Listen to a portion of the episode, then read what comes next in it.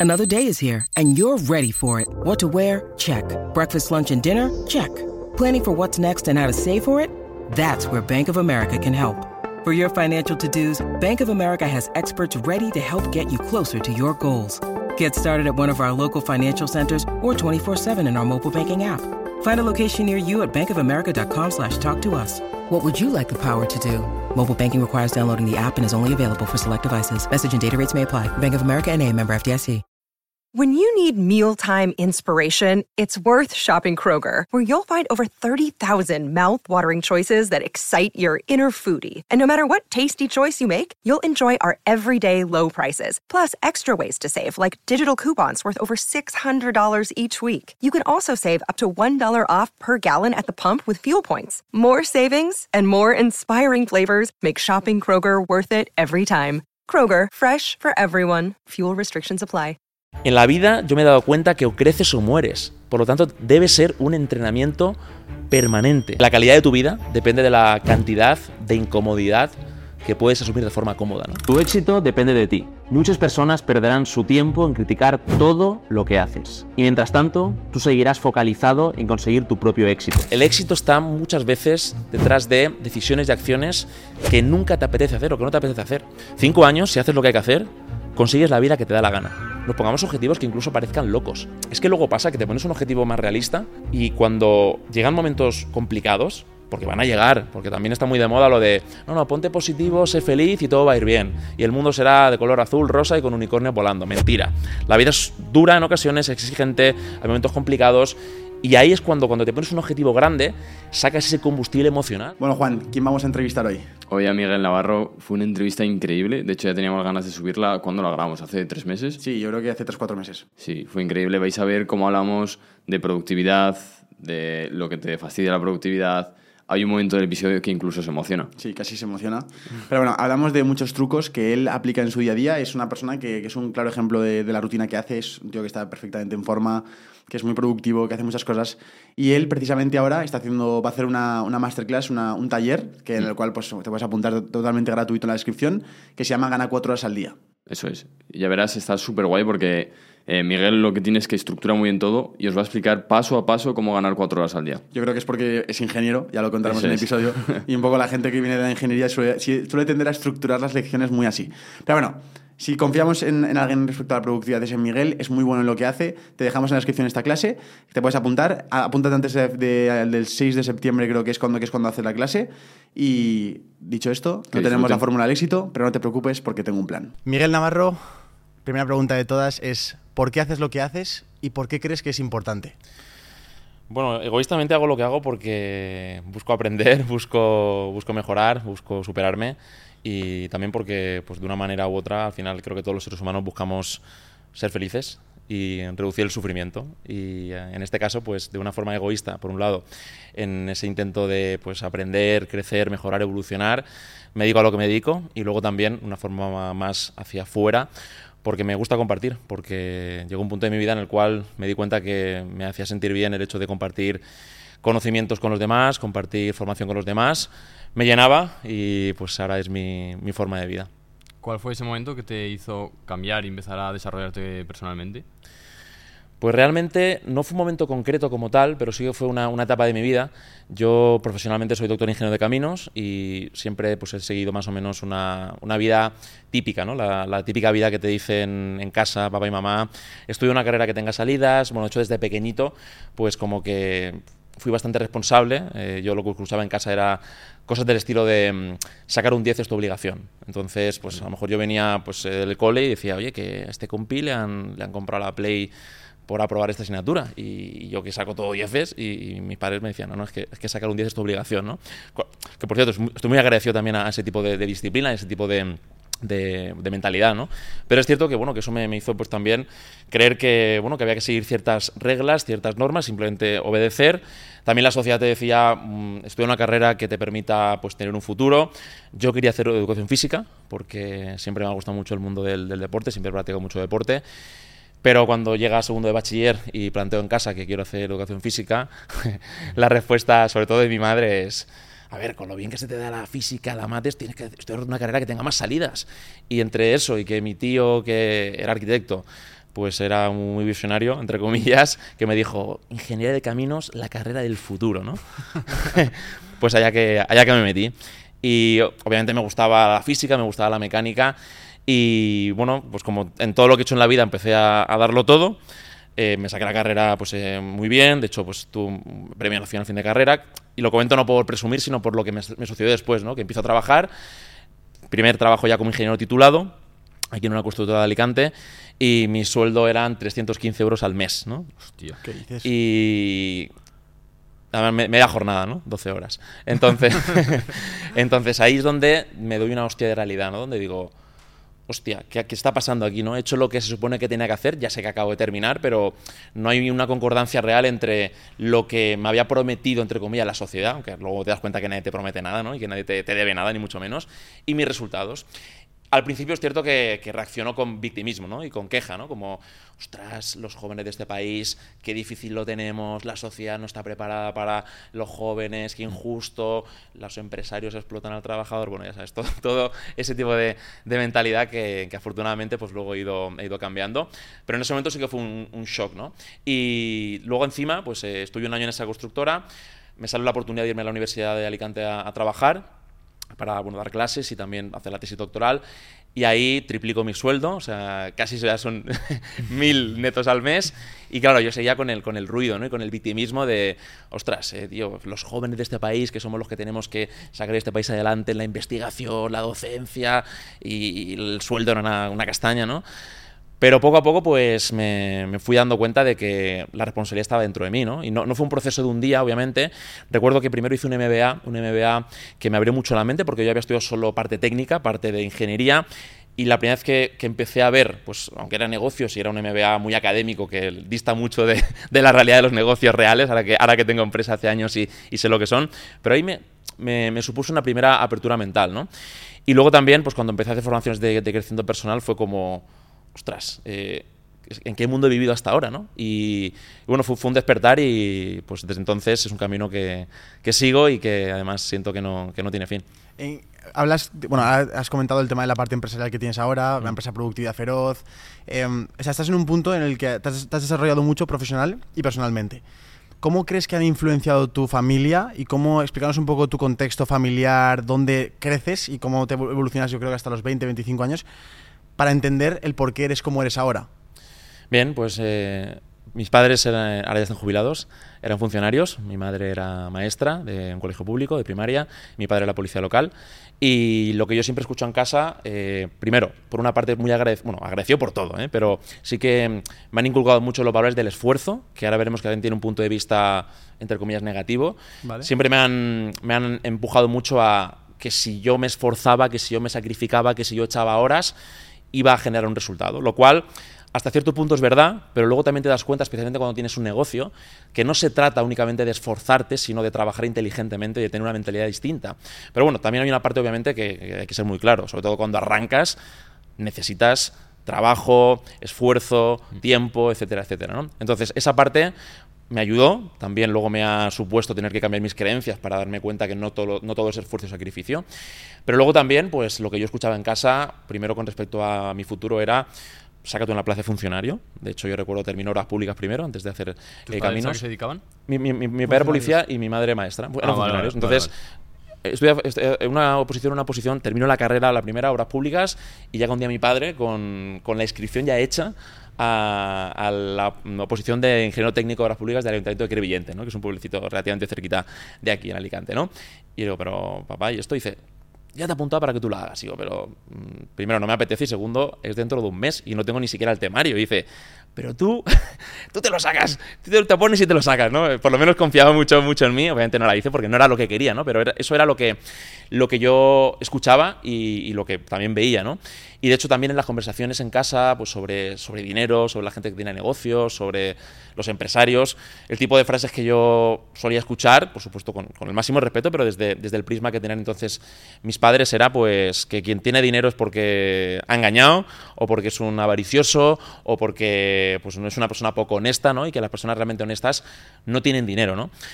Esto, pues bueno, creo que todos lo sabemos, ¿no? Sobre todo cuando lo escuchas de una figura de autoridad como es papá y mamá, pues al final te genera una creencia que, que luego, pues obviamente, cuando empiezas a currar, pues ¿qué resultado iba a tener yo? Pues muy alejado, ¿no? De la abundancia económica. Yo esto sí que lo he visto en, en muchos casos, sobre todo cuando yo estaba en la universidad, yo dejé la universidad, y yo tenía algún amigo que digo, coño, tío, si es que ni te está gustando la carrera, encima te has apuntado a la otra carrera también, ya, ya, pero es que si no defraudo a mis padres. Entonces llega un momento que no, no, sabes hasta qué punto lo haces por ti o lo haces porque así vas a tener contenta a tu familia. Tú en el momento que imagino que ya dijiste que no ibas a ser arquitecto, que te ibas a dedicar a, compartir tu conocimiento, en tu casa, ¿cómo, cómo se dio? Bueno, no fue un momento como tal radical, porque ha sido un, paso a paso pro progresivo, porque yo también he trabajado muchos años de, de ingeniero, ¿no? Entonces, sí que recuerdo que cuando, por ejemplo, decido poner fin a mi etapa universitaria, que fue bastante larga, porque hice las dos carreras, dos másters, el doctorado, y luego, bueno, yo estaba un poco metido en la rueda de, de lanzarme a, hacer carrera universitaria, es decir, a pues, sacarme la plaza de contratado doctor, de bueno, todas las carreras hasta ser profesor titular, ¿no? Todos los, todas las fases del, del universitario. ¿no? Tenía yo una vía para finalmente acabar como funcionario, en este caso, pues docente e investigador en la universidad. Realmente yo ya tenía súper claro que no era lo que quería, porque además yo recuerdo cuando estaba trabajando en la universidad, estuve cuatro años, y yo veía a mis compañeros de despacho, y pues a lo mejor tenían por 5, 10, 15, 20 años más. Claro, yo les miraba y yo decía, hostia, quiero. yo no quiero acabar así en 5, 10 o 20 años, por, por, favor, ¿no? Y entonces ya cuando terminó la tesis yo ya tenía muy claro que ese era mi último vínculo con la universidad al menos de forma, de forma formal. Y reconozco que ahí fue un poco, bueno, que mis padres, pues sí que les, chocó, ¿no? Porque ellos decían, tío, sigue por aquí, por este camino. O sea, también desde, desde sus gafas, desde su perspectiva, ¿no? Previamente también cuando me di alta como autónomo yo ya empecé a compatibilizar la actividad en la universidad con la actividad profesional. En 2015, en enero, empiezo como autónomo calculando estructuras, pero porque básicamente en la universidad la docencia me flipaba, pero la parte de investigación a mí personalmente me aburría por el, por el hecho de que no se investigaban cosas que después en la realidad tuviesen una aplicación. Ahí lo, lo único importante era sacar artículos mmm, para tener puntos eh, y más eh, méritos ¿no? para, para, tu plaza de, de funcionario y ya está. Entonces yo lo veía poco coherente, ¿no? porque al final la universidad tiene que estar al servicio de la sociedad y no al, y no, y no al revés, que es lo que sucede, ¿no? que al final estamos aquí pues pagando a, a estas instituciones y, ojalá se sacara pues, mucho más partido. ¿no? Entonces cuando yo decido darme alta como autónomo, mi madre me dice, tío, estás loco, o sea, no te acuerdas, aunque yo no lo conocí de, de su papi, de su, de su, abuelo, o sea, de mi abuelo, que fue panadero, fue autónomo toda la vida, el típico autónomo de trabajar 16, 20 horas al día y que encima cuando pues, se jubila, a los dos meses pues, se enferma de cáncer y, y prácticamente pues, fallece rápido. ¿no? Entonces, desde su herida emocional, me dice, tío, no hagas eso, ¿no? Entonces, ahí sí que yo, y, y, y además con el, con el miedo ese, ¿no? De, de defraudar a mis padres. Mm digo, me da igual, ya voy a empezar a tomar yo mis propias decisiones, ¿no? Y fue también como una primera decisión que pese a que mis padres me han seguido apoyando y siempre me han apoyado, no económicamente, porque económicamente pues nunca me ha faltado nada. Yo no voy a contar la típica historia que también está muy de moda de, tuve una deuda de un millón de euros, te estuve durmiendo debajo de un puente, ¿no? Nunca me ha faltado de nada, pero en mi casa pues mis padres han sido funcionarios, sueldo normal, eh, sobre todo lo que nos han dado es cariño, tiempo, eh, para educación lo que hemos necesitado, pero ningún tipo de lujo y tampoco han invertido nunca en ningún tipo de negocio mío. Es decir, yo siempre he empezado los negocios con cero euros o con lo, mis pocos ahorros que tenía de, mi trabajo anterior, ¿no? Ese fue un primer cambio, el hecho de darme alta como autónomo y bueno, y, trascender esa, esa, decisión, pero reconozco, además me, me llama mucho la atención que me dijeras eso, ¿no? el miedo a decepcionar a los padres, porque precisamente pues en alguno de los cursos que, que hice como alumno ¿no? por, esa, por esa fecha de desarrollo personal, recuerdo perfectamente cómo en un ejercicio para vencer los miedos que teníamos, el miedo que escribí fue precisamente ese, ¿no? el miedo a decepcionar a mis padres. Una vez que trasciendes eso, eh, que en mi caso pues me pesaba, pues ya se trata de, seguir avanzando, ¿no? Y de reconocer también lo bonito que cuando luego ven lo, bien que te va, lo, feliz que haces a la gente, cuando les he invitado también a que vengan a, a, eventos míos y claro, pues con el momento que digo, están aquí mi padre y mi madre, ¿no? Pues se convierten casi en las estrellas del, del evento y todo el mundo quiere estar, estar con ellos. También es bonito, ¿no? También es bonito y yo, yo no me arrepiento de haber estudiado en la universidad, en mi caso, o sea, además, yo no me arrepiento de nada de lo que he hecho en mi vida, de lo teóricamente bueno y de lo malo, no me arrepiento, porque todo lo que he hecho me ha llevado exactamente a este punto. Y porque además la mente es muy. Nuestro ego es muy curioso, ¿no? Porque nuestro ego dice, ostras, si hubiera dejado la carrera antes, si hubiera hecho esto, si hubiera cambiado, si esta persona. Eso no se sabe, es una hipótesis y, nunca lo sabremos. Entonces yo estoy súper agradecido por todo. En mi caso, además, pues fue una carrera exigente. O sea, yo recuerdo la etapa universitaria. Yo estudiaba todo el día, iba a clase y estudiaba, no hacía otra cosa, ¿no? Deporte, pero no hacía otra cosa, casi no estaba ni con la pareja con la que estaba entonces porque estaba estudiando todo, todo el día, ¿no? Y también es cierto que, bueno, que ese sacrificio y ese esfuerzo y esa disciplina y es una carrera que también pues, te ordena la mente, pues luego también tiene su recompensa, ¿no? Con lo cual, tampoco voy a demonizar el estudiar una carrera, pero, pero bueno, es cierto que, que, sí, que la hice bastante condicionada por lo que, por lo que decían en casa. Y, Miguel, hablabas de tu abuelo, mm. eh, que ha sido panadero en autónomo, que claro, que eso podemos decir también que ha sido un emprendedor. Sí, además pero, era súper emprendedor. Pero aquí viene la, cosa. Eh, yo creo que justo por la generación en la que estamos y el punto de la historia en el que estamos, se han dado fuentes o se han dado formas en las que emprender ya no es me levanto a las 4 de la mañana y me echo a la cama a las 12 de la noche todo el día en la panadería haciendo pan, vendiéndolo y tal. Em, ¿Cómo tú ves ahora el emprendimiento y qué diferencias hay entre ese paradigma antiguo de emprendimiento como emprendedor autónomo de, de, un local que estás como un esclavo, más esclavo, digamos, o con las formas que hay actualmente para poder hacerlo más libre? Es decir, ¿es posible emprender siendo libre? Es posible, pero ojo, no es tan antiguo. Porque mientras lo estabas contando, digo, coño, si se la yo, en 2015, 2016, 2017, tampoco hace tanto. Yo cuando empiezo a calcular estructuras, con ese paradigma de si quieres resultados tienes que esforzarte al máximo, tienes que sacrificarte, la palabra era sacrificio. Yo al principio no, porque no tenía muchos clientes, pero a los meses de empezar, que ya empiezo a tener una cartera de clientes importante y un volumen de trabajo de proyectos importante, yo trabajaba de lunes a domingo, de 6 de la mañana a 12 de la noche, no te exagero, todos los puñeteros días, alguna noche sin dormir cuando el cliente apretaba. Yo era ese, yo era mi abuelo en ese caso. Es decir, no, no hace falta que vayamos a una generación anterior. De hecho, lo veo hoy día con muchísimos empresarios autónomos, más que empresarios que formo también hoy día, que están en esa rueda, ¿no? Y por supuesto que es, que es viable otra, otra forma de hacer las cosas, ya no solo por las ventajas que nos da, como dices, el mundo digital, sino que es una cuestión de mentalidad. Al final es una cuestión de si piensas como autónomo o si piensas como empresario y voy a, voy a, poner un ejemplo que seguramente a mucha gente que nos escuche le, ayude. ¿no? Yo, yo, ya cometí el error. Eh, cuando empiezo como autónomo, yo me doy alta de autónomo y a mí ni se me ocurre pensar en ninguna estructura empresarial ni nada parecido. Yo cuando monto Productividad Feroz, estaba solo. Ahora ya somos 20 personas en el equipo, pero yo en ese momento estaba solo. Pero yo, antes de la primera venta, antes de empezar la primera campaña de, de Facebook Ads, yo monto la SL. Porque yo ya estaba pensando como negocio, no como yo autónomo, las mierdas esas, vemos claro, que te dicen, no, hasta que no factures no sé cuántos, no te des de alta como es, no, no, montes la SL porque fiscalmente te interesa. Eso es una, eso es una mierda, eso es pensamiento de escasez absoluto. Entonces, si tú montas un negocio y piensas en pequeño, tus resultados van a ser en pequeño. Si montas un negocio y piensas desde el principio en grande, entonces llegarás mucho más rápido. Si sabes, si haces las cosas bien, obviamente. No se trata solo de motivación, pienso en grande, sino con, lógica, con conocimiento empresarial. Pero es muy importante esa parte del enfoque. Yo cuando la gente empieza, es que si hago esto, me ahorro no sé cuántos, si me cambio de sitio, si no sé.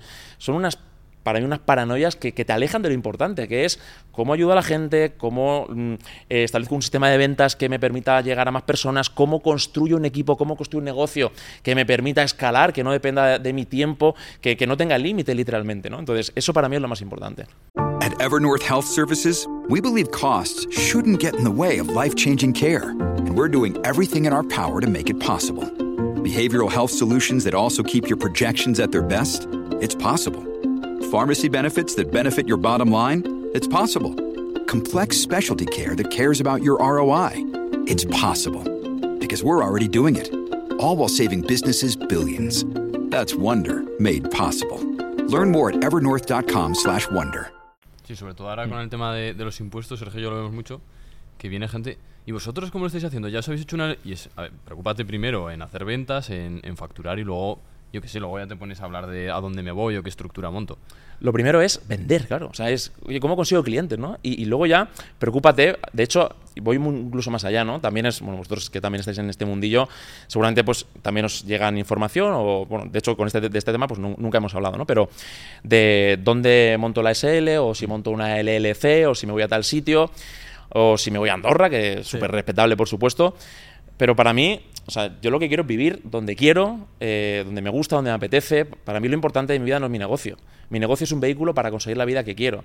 Entonces, cuando la gente se plantea irse a otro sitio, que repito, si tú quieres a nivel vital irte a ese sitio, pero por el simple hecho de ahorrarte impuestos viviendo en un sitio que no es el que tú quieres, para mí eso no tiene sentido. ¿no? O sea, para mí es, oye, ¿qué tipo de vida quiero vivir? Yo es un ejercicio que hago permanentemente, folio en blanco, y digo, me proyecto a cinco años, que es una cantidad de tiempo suficientemente grande para, para conseguir lo que, lo que deseas. Y esto puede parecer, de hecho, esto alguna vez lo he dicho en alguna entrevista que me han hecho, y la gente te dice, vende humos.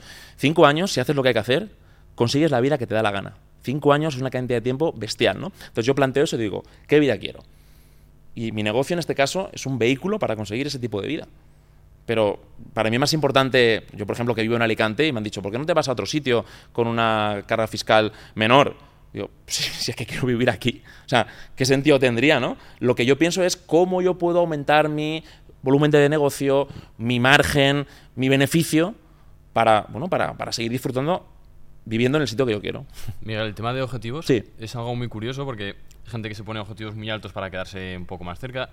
Yo soy de la parte de ponerse objetivos realistas para estar motivado. ¿Tú qué, cómo recomendarías a una persona el ponerse objetivos? Yo recomiendo a una persona que se ponga objetivos a largo plazo que sean muy, muy, muy soñadores y objetivos a corto plazo que sean más alcanzables. ¿Por qué? Porque mm, aquí suceden dos cosas. ¿no? A nivel cerebral tenemos un montón de sesgos, o sea, realmente nosotros no vemos la realidad como es, no vemos la realidad, sino que lo que vemos es una grabación editada de la realidad. Esto es muy curioso porque Nos, engañamos y, y creemos que "No, yo estoy viendo la vida como es la realidad, ¿no? Realmente lo que estamos viendo, de hecho está medido, nuestro cerebro tarda una diez milésima de segundo en procesar la realidad, procesarla, editarla y lo que estamos viendo realmente es una grabación de la realidad en función de nuestro sistema de creencias, nuestros filtros, nuestra percepción, nuestros sesgos y tenemos muchos sesgos, ¿no? Uno de ellos es que nuestro cerebro sobreestima lo que podemos hacer a corto plazo. De hecho, a todos nos ha pasado que hemos tenido un día poco productivo, a lo mejor hemos estado incluso muy ocupados, ¿no? Pero llega al final del día y dices, hostia, no he hecho nada, ¿no? Pero mañana, mañana me levanto a las 4 de la mañana y mañana voy a ponerme a hacer... po, po, po.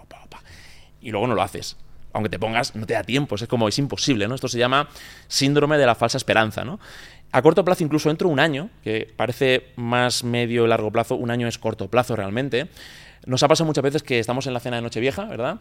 Miramos hacia atrás y decimos, hostia, estoy en el mismo sitio que el año pasado, pasa un año, pasa volando y estoy casi igual. O sea, muchas veces, si no hacemos, si no vamos rápido, el, tiempo pasa volando y, y prácticamente no avanzas.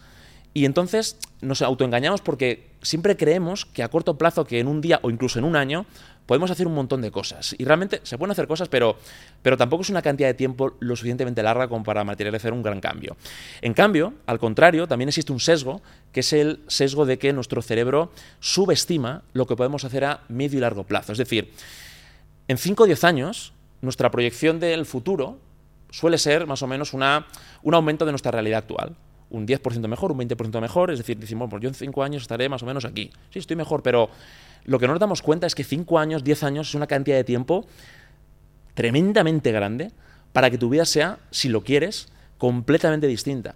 Mi vida ahora hace 10 años, mi vida de ahora hace 5 años no se parece en nada, pero es que en nada, ni a nivel económico, ni a nivel personal, ni a nivel de salud, ni a nivel de relaciones, en nada. Hay mucho espacio de tiempo en 5 años. Entonces, yo siempre recomiendo que de cara a 5 años, a 10 años, nos pongamos objetivos que incluso parezcan locos. O sea, que tú los compartas con alguien que no esté muy en tu onda y te diga, pero tú estás chiflado, tío.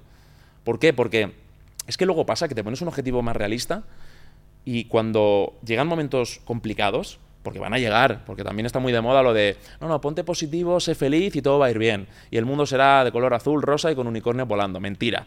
La vida es dura en ocasiones, exigente, hay momentos complicados y ahí es cuando, cuando te pones un objetivo grande, sacas ese combustible emocional. Porque, hostia, cuando nos ponemos un super objetivo cuando pensamos en ese objetivo decimos, Dios, voy a por ello. Pero claro, si me pongo un objetivo de mierda, al final, ante la primera dificultad, te va a faltar la motivación. Luego sí que a corto plazo necesito establecer objetivos que sean más alcanzables. ¿Para qué? Para irlos precisamente consiguiendo. Eso va a retroalimentar mi autoestima, mi confianza, y entonces voy a crecer mucho más rápido. El, hay un punto ahí que me gusta mucho tratar, que es el de, el, al, al, ponerte objetivos cortoplacistas, eh, yo me he dado cuenta muchas veces que cuando me dejo un objetivo por cumplir en un periodo de tiempo determinado, acabo tardando exactamente lo que ocupa ese tiempo. Sin embargo, si ese objetivo me lo pongo en la mitad del tiempo y me lo aprieto, rollo, no, no, es que tengo hasta el domingo para sacarlo sí o sí. De repente, mágicamente, consigo hacerlo. ¿Cómo, a, cómo, ¿Cómo se puede explicar esto? ¿Cómo sucede y por qué sucede? ¿Y esto lo podemos usar a nuestro favor? Totalmente. Bueno, es la ley de Parkinson, ¿no? La ley vale. de Parkinson que básicamente nos dice que ocupamos todo el espacio de tiempo disponible que tenemos para hacer una tarea. ¿no? Y de hecho, esto, eh, yo recuerdo la, uni- la universidad, Sí. ¿no? La universidad arrancaba en, en septiembre. ¿Quién estudiaba en septiembre? Nadie, ¿eh? Nadie. O sea, nadie. En octubre, nadie. ¿eh? Bueno, siempre había algún raro ahí que se drogaba y que estudiaba, ¿no? Pero luego llegaba febrero, exámenes de enero-febrero, y, y- y Dios, que me pilla el toro, ¿no? Si hubieran sido en marzo, enero no haces nada, y en marzo, Dios, que me pilla el toro, ¿no? Siempre nos pasa así, ¿no? Sé que entrega un informe el 28, ¿cuándo lo terminas? Pues el 27 por la noche o el 28 por la mañana. Esto se puede utilizar a nuestro favor, ¿no? De hecho, una de las cosas que yo siempre explico en las formaciones es el, pomodoro infernal. Eh, la técnica pomodoro muy conocida, ¿no? Que es la de trabajar durante 25 minutos con foco máximo sin distracciones, descansas 5 minutos, otros 25 eh, con foco máximo, 5 minutos de descanso, haces 3-4 veces y un descanso un poquito más largo, ¿no? Yo siempre digo que el pomodoro está bien, que te ayuda. Yo lo utilizaba, de hecho, así en la universidad, pero que es para débiles. O sea, yo utilizo el pomodoro infernal, que es bloques de 10 minutos. Entonces, claro, Pomodoro infernal. Claro, 10 minutos, claro, la gente dice, hostia, pero Miguel, 10 minutos es muy poquito tiempo. 10 minutos es una barbaridad de tiempo si lo sabes estirar. O sea, al final se trata de, de acostumbrarnos a, coño, a, a exprimir cada segundo. Es que es muy paradójico. Ayer estaba mm, preparando un, un copy con el equipo y decía, de, vamos a hablar de, de la... mm, de la diferencia de percepción entre el dinero y el tiempo, ¿no? La gente es mm, en general muy cuidadosa con, con lo que gasta, ¿no? Con el dinero, con y luego no es tan cuidadosa con el tiempo. Y dinero, tío, siempre puedes generar más. Pero tiempo, ¿no? O sea, y en cambio vivimos como si el dinero fuese finito y el tiempo infinito, cuando es justo al contrario. Entonces, cuando coges esa percepción de que, hostia, que un día esto se acaba, y además, conforme nos hacemos mayores, el tiempo pasa cada vez más rápido. Y esto tiene una explicación muy, muy, muy, muy, rápida. Cuando éramos pequeñitos, ocho años, ¿no? O seis años. El verano, que, eran, que dura lo mismo que ahora, pero ¿cuánto nos duraba el verano entonces? Parecía medio Era eterno. Sí. ¿Por qué? Porque inconscientemente tu mente comparaba esos tres meses con seis años de vida. Es una cantidad de tiempo relativamente relevante. Claro, ahora yo tengo 34. Cuando mi mente compara tres meses con 34 años, es un puto suspiro. Pero cuando tenga 50 es un suspiro todavía más rápido. Entonces, Tal cual. Por eso, dicen luego, por eso dicen luego que la vida pasa rápido y lo dice gente muy mayor. Claro, pero porque Vale, es que la, comparación esa temporal, es- eh, y, y- y aunque tú racionalmente digas, no, pero dura lo mismo tres meses, pero no- los estás viviendo de otra forma. Es que el tiempo pasa volando y no nos damos cuenta. Pensamos que es un activo infinito y pasa volando. Claro, cuando eres consciente de eso, no te o sea, es un motivador muy fuerte. Al final, nuestra mente funciona muy, de forma muy sencilla. O bien evitamos el dolor o buscamos el placer. Entonces, hostia, eso da, da dolor, porque dices, hostia, que esto se acaba, que se acaba. Y es muy conveniente que nos recordemos eso, ¿no? Y sirve muchísimo para esos objetivos a corto plazo. Dices, hostia, si voy a tardar lo mismo, voy a, me lo pongo antes. O sea, si, si empiezo, si me lo pongo para después, voy a empezar después. Pues voy a jugar con la ley de Parkinson a mi favor, ¿no? Hay gente que esto lo interpreta como, como presión, como estrés. El estrés o la presión, siempre que sea sano, hay que buscar un estrés saludable. Podemos hablar también Muy del desapego de los objetivos, ¿no? Muy Porque interesante, la- eh, tampoco quiero lanzar un mensaje que a veces se confunde, ¿no? Un mensaje de, ostras, ponte objetivos y si parece que si no cumple los objetivos es un desgraciado. Sí. ¿no? Que eso nos ha pasado, a mí me ha pasado, por ejemplo, ¿no? De, por ejemplo, con, con ventas o con formaciones, eh, te pones un objetivo, cuando lo consigues, una, una explosión de euforia, de felicidad, de alegría. Cuando no lo consigues, te hundes. Y eso, eso no mola nada. Entonces también he tenido que transitar un proceso ahí de aprendizaje para, para poder desapegarme de los objetivos. El- hablemos del estrés bueno. Mm. Me, ha- me ha parecido un tema interesantísimo eh, porque la gente siempre dice, ah, estrés es negativo, es negativo. Y yo digo, a ver, a ver, un momento. Si, cada, si solo viviéramos 100% en comodidad, cada vez nuestra, nuestro umbral de estrés sería cada vez más pequeño. Entonces, cosas pequeñas del día a día, como por ejemplo, ay, que pierdo el autobús, ya nos genera un estrés suficiente como, como si fuera, yo que sé, el- que nuestra empresa está en quiebra, ¿no? Entonces, eh, me, me encanta comparar el equilibrio del estrés como si fuera un entrenamiento, como un músculo. Tienes que entrenarlo, tienes que hacer pues, un ejercicio de- para mantenerlo, incluso para ponerlo más fuerte. ¿Cómo haces tú ese trabajo de estrés positivo? ¿Y cómo una persona podría aprovecharse de esto para, para ser una mejor versión de ellos mismos?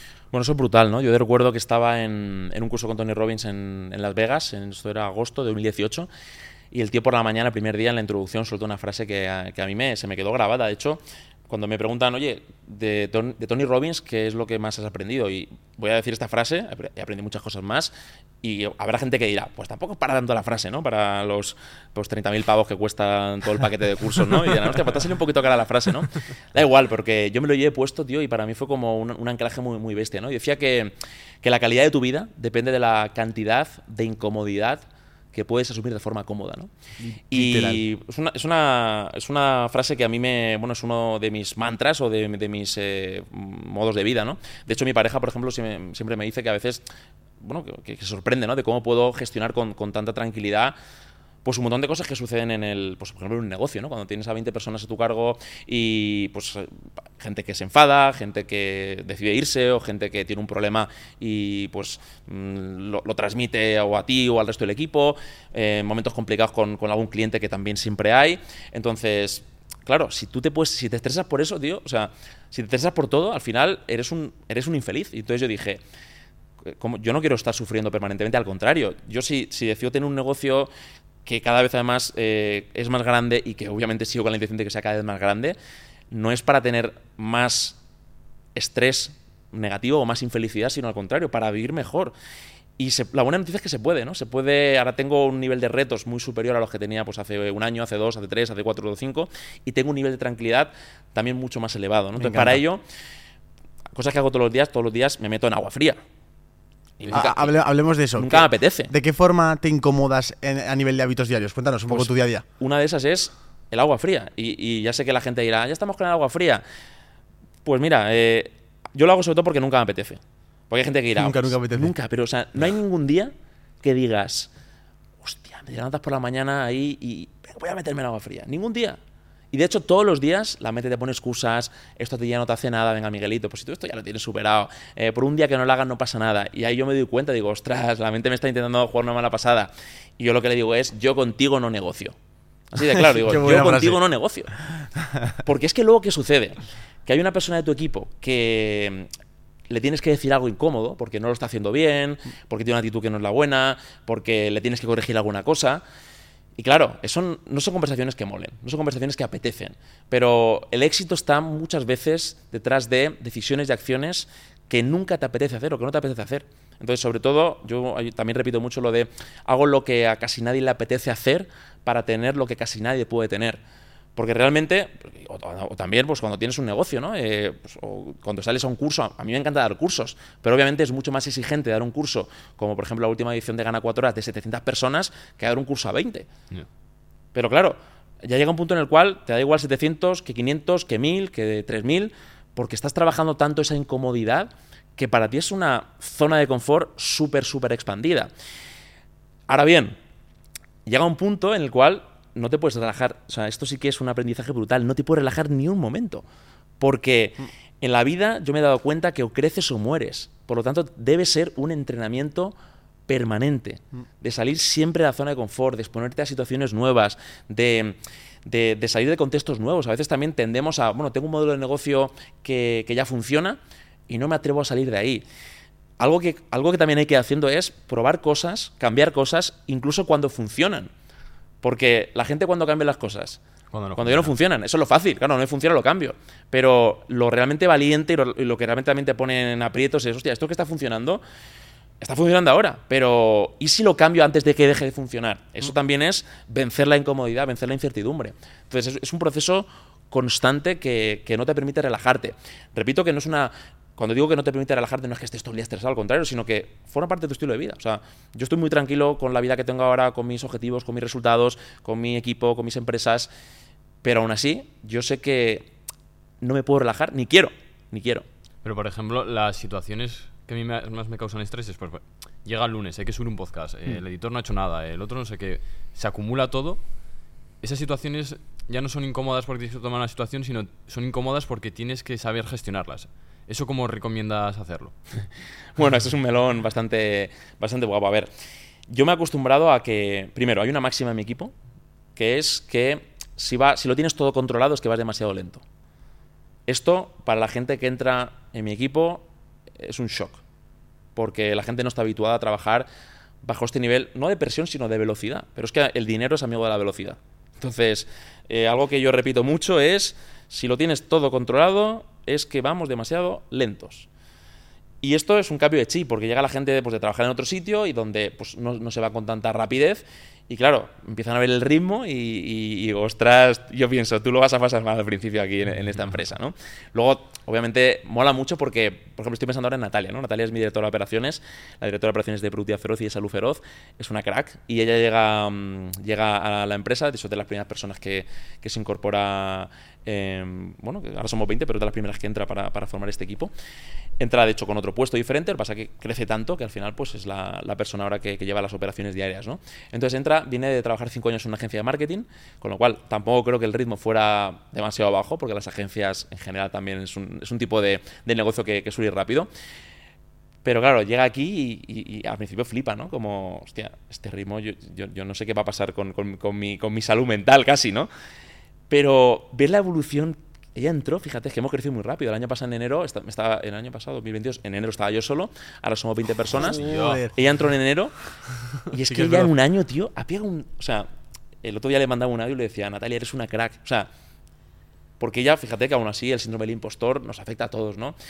A veces me dice, es que a veces siento que no estoy lo, eh, lo suficientemente preparada para ser la directora de operaciones y digo, pero yo pensando, pero si eres una máquina. O sea, si es que no podría encontrar a nadie mejor que tú, ni senior, ni, o sea, ni personas que lleven a lo mejor 20 años de tantas operaciones. O sea, eres la persona perfecta para este puesto, para este tipo de empresa, para esta velocidad. Aún así, nuestra mente siempre nos va a pensar que no estamos preparados. Y ha pegado tal cambio, tal evolución, tal. O sea, yo, el otro día además veía, ¿no? Yo estoy, no voy mucho a la oficina, pero los días que voy, pues también estoy un poco en modo observador, ¿no? Y veo, pues, cómo los patrones de cómo se relacionan.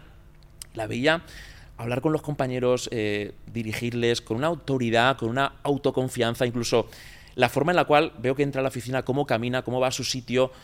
Y yo pensaba, ¿qué máquina es esta tía? ¿no? O sea, ¿qué, qué cambio? Y todo es porque al final ella también toma la decisión de decir, oye, pues yo también voy a acostumbrarme a, lidiar con esta incertidumbre que, existe todos los días y con, bueno, pues hemos montado eh, talleres, lanzamientos, webinars en cantidades de tiempo que cuando lo, lo comparto con la gente flipan, ¿no? Ahora estoy, por ejemplo, negociando con un par de editoriales la, publicación de, un par de libros y cuando me hablan de los tiempos yo les digo, pero ¿cómo que ocho meses? O sea, pero porque, porque esto no podría estar para verano, o sea, no no, es que los tiempos tal, y digo, hostia, que no escuche mi equipo, ¿no? Porque es como, los tiempos aquí son otros, ¿no? Y es velocidad, velocidad y velocidad.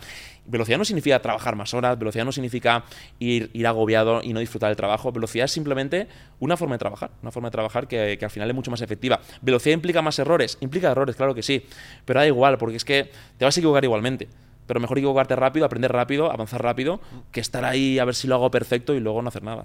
Y Miguel, eh, mm. has hablado antes de pues bueno, que te intentas eh, enfrentar a la incomodidad, que no vas mucho a la oficina.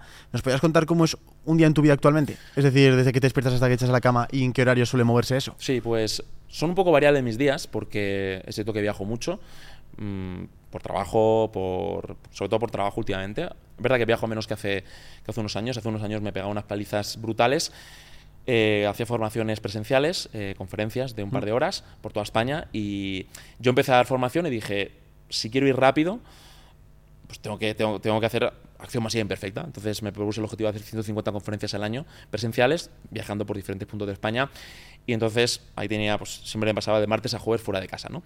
Ahora viajo bastante menos, aún así, pues también mis días son variables pero un día tipo, por llamarlo de, alguna manera, aunque repito que voy a poner un ejemplo de un día que fui a la oficina, por ejemplo, un rato, pero un día tipo sería, me levanto y lo primero que hago es una rutina matutina, una rutina donde, entre otras cosas, simplemente me preparo, me preparo mental, emocionalmente, lo cual no quiere decir que luego todo el día vaya a ir bien, sino que simplemente pues, es como que me condiciono para cuando haya una dificultad durante el día, pues tener mejor capacidad de reacción, ¿no?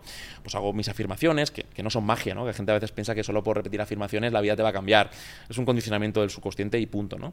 Mis afirmaciones, mis visualizaciones, mis agradecimientos para conectar con, con, momentos de mi vida que, en los que me he sentido bien, me he estado feliz, conecto con personas a las que amo, eh, me, meto en la, piscina para tener el, bañito de agua fría y ese sería el principio de mi día. Lo más importante para mí es dedicarte un ratito de tu día, pueden ser a veces 10 minutos, 15 minutos. Yo tampoco le recomiendo a las personas que se pongan a una rutina matutina de una hora, salvo que sea su elección, porque si no, no la vas a hacer todos los días. Y al final, esto es que, creo que también es importante, ¿no? A veces eh, tenemos la, tendencia a que pensamos que si es más complejo va a funcionar mejor.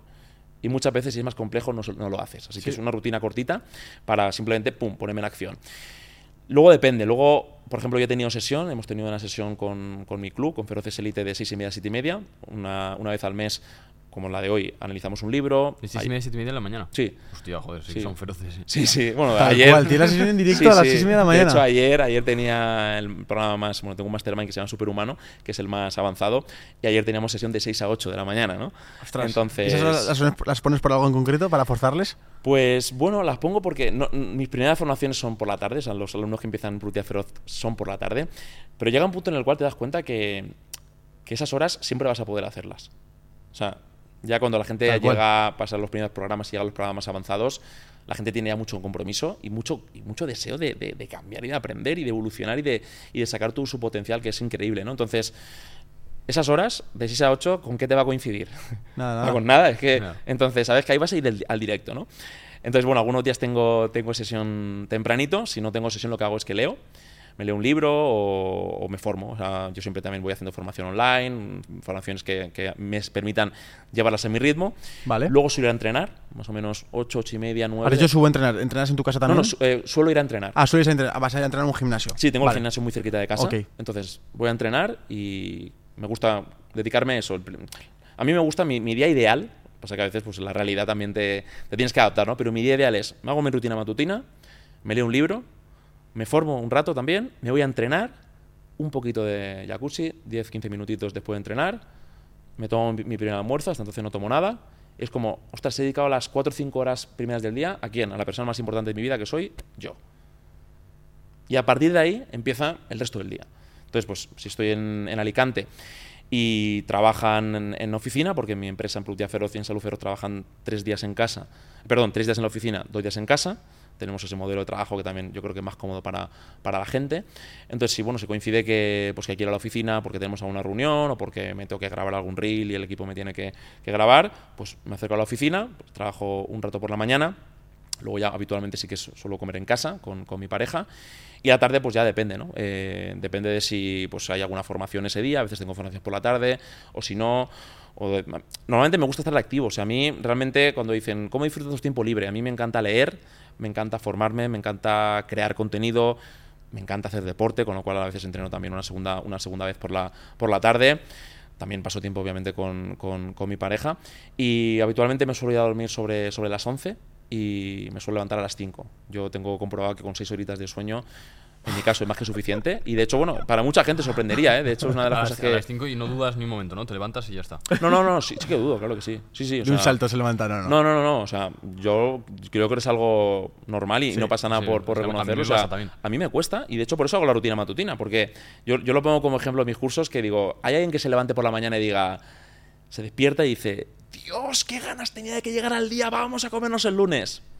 Yo no soy así, no, No, sé. claro, está bien contarlo porque por ahí parece que si no te levantas así, lo que estás haciendo no es un buen objetivo. No, digo, coño, pues yo entonces ningún día. No, es que, o sea, cuando estamos dormidos, a ver, yo que duermo muy bien, lo cual significa que tengo, además lo, lo mido con, con el reloj, con el anillo, con no sé, con- a mí me encantan mucho también los chismes estos, que son al final jue- jueguecitos para entretenerte, Sí, sí, sí. ¿verdad? Entonces, yo, yo tengo mucho sueño profundo, descanso muy, muy bien.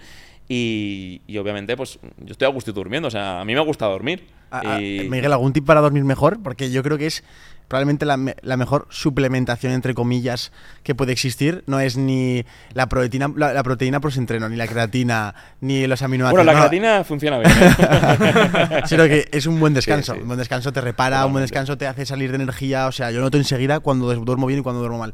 Mm. ¿Algún tip para una persona pueda desca- descansar mejor?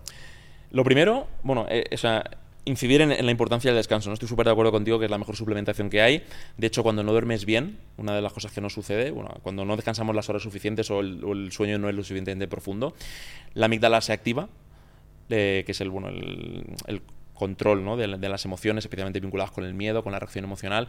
El neocórtex, la parte prefrontal de nuestro cerebro, también se, en este caso, reduce su actividad, lo cual quiere decir que nos pasará mucho y, la gente que nos escuche se verá reflejada, que ante cualquier pequeño conflicto, situación tensa, incertidumbre, controlamos menos nuestras emociones. O somos más permeables a caer en el conflicto, a caer en la discusión, a no gestionar, a, pues, darnos un atracón para comer porque no hemos descansado lo suficiente y no somos capaces de gestionar esa reacción, ese impulso emocional. ¿no? Entonces, dormir mejor es clave y lo básico, fijaos, para mí lo básico, y fliparías de la gente que cuando hace la formación mejora, es simplemente poner el enfoque en voy a dormir mejor. O sea, incluso aunque no haga nada, o sea, ya el propio hecho de llevar un registro de cuántas horas duermo y A, B, C o del 1 al 10, cómo ha sido mi calidad de sueño, o sea, sin, sin hacer nada, ¿eh? Pero donde pones tu enfoque, eso siempre mejora. O sea, ya solo por pensar, voy a medir cómo, cómo duermo, parece magia, pero es cuestión de enfoque. Ahora bien, a lo que sí o sí te va a ayudar a descansar mejor es al igual que tienes una rutina por la mañana para levantarte, lo que yo llamo la mañana sagrada, porque debe ser sagrada, tener una rutina presueño.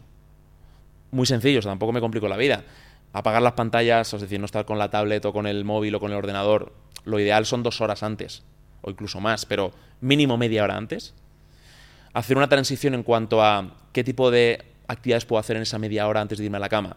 Actividades muy sencillas, o bien meditación, o bien descargar tu día en un papel, o bien las tareas domésticas. Es el mejor momento para hacer las tareas domésticas porque son tareas rutinarias, que al ser rutinarias están automatizadas, no las piensas y por lo tanto, ¿qué sucede? Que el régimen de ondas cerebrales se va reduciendo porque es automático, pues me preparo la comida para mañana, recojo lo que tengo que hacer, la bolsa de gimnasio para mañana, lo dejo todo preparado, tal, tal, no lo pienso mucho y sin darme cuenta mi cerebro está mucho más preparado. ¿Qué pasa?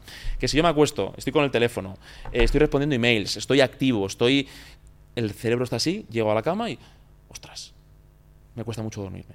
Entonces, si hacemos una transición que luego es puro sentido común, o sea, lo que estoy diciendo, no estoy descubriendo América, es puro sentido común, ¿no? Pero como muchas veces decimos, el sentido común a veces es el menos común de los sentidos. Eh, hay un hábito que Juan y yo lo veníamos comentando, que es muy interesante, sobre todo para la gente de nuestra generación, gente joven, que es la que más energía tiene, más testosterona. Eh, hab- hablemos de la, de la masturbación. Vale. hablemos, hablemos de cómo afecta esa tu energía, hablemos de cuánto es positivo y cuánto deja de ser positivo, también tu punto de vista. Hablemos un poco de este tema. Vale. Hostia, esta no me la esperaba, ¿eh? me parece mentira, ¿eh? Fíjate que me, me pongo así como un poco y, y es, y es algo de lo más, de lo más natural, ¿no? Entonces hablemos A, sin, a todos, nos- a hablemos- todos que estamos aquí nos pasa. o sea hablemos que- sin tapujos. Eh, os hablo de mi experiencia personal, ¿vale? Yo no soy una persona que me masturbe mucho, me masturbo y no, no pasa nada, pero sí que, Una pregunta. Sí. ¿Va con la edad? ¿Tú que tienes diferente edad que nosotros? sí, va Vale. con la edad. Vale. Pero yo creo que también va con, con tu propia evolución, no solo con la edad, sino porque yo imagino que habrá gente con mi edad que, que estará todo el día como un mono también. o sea, Sí, seguro. O sea, que, que imagino que, o sea, tiene que ver con la edad, pero yo también creo que tiene que ver con, con tu propia evolución, ¿no? Entonces, yo no creo que sea algo malo, o sea, obviamente, porque yo también de, de vez en cuando lo hago. Pero en mi caso personal, yo por ejemplo sí que me doy cuenta que mm, cuando me masturbo y eyaculo, yo pierdo energía. Bueno, de hecho, a ver, Yo igual. O sea, Sí. nos pasa a todos, ¿no? Sí, cuando sí, sí. estamos. eh, Sobre todo si vas a, a gimnasio lo notas mucho. no, no, claro. o sea, entonces, yo, o cuando haces el amor con tu, con tu pareja, tío, y el típico bostezo post eyaculación, o sea, 3, 2, 1.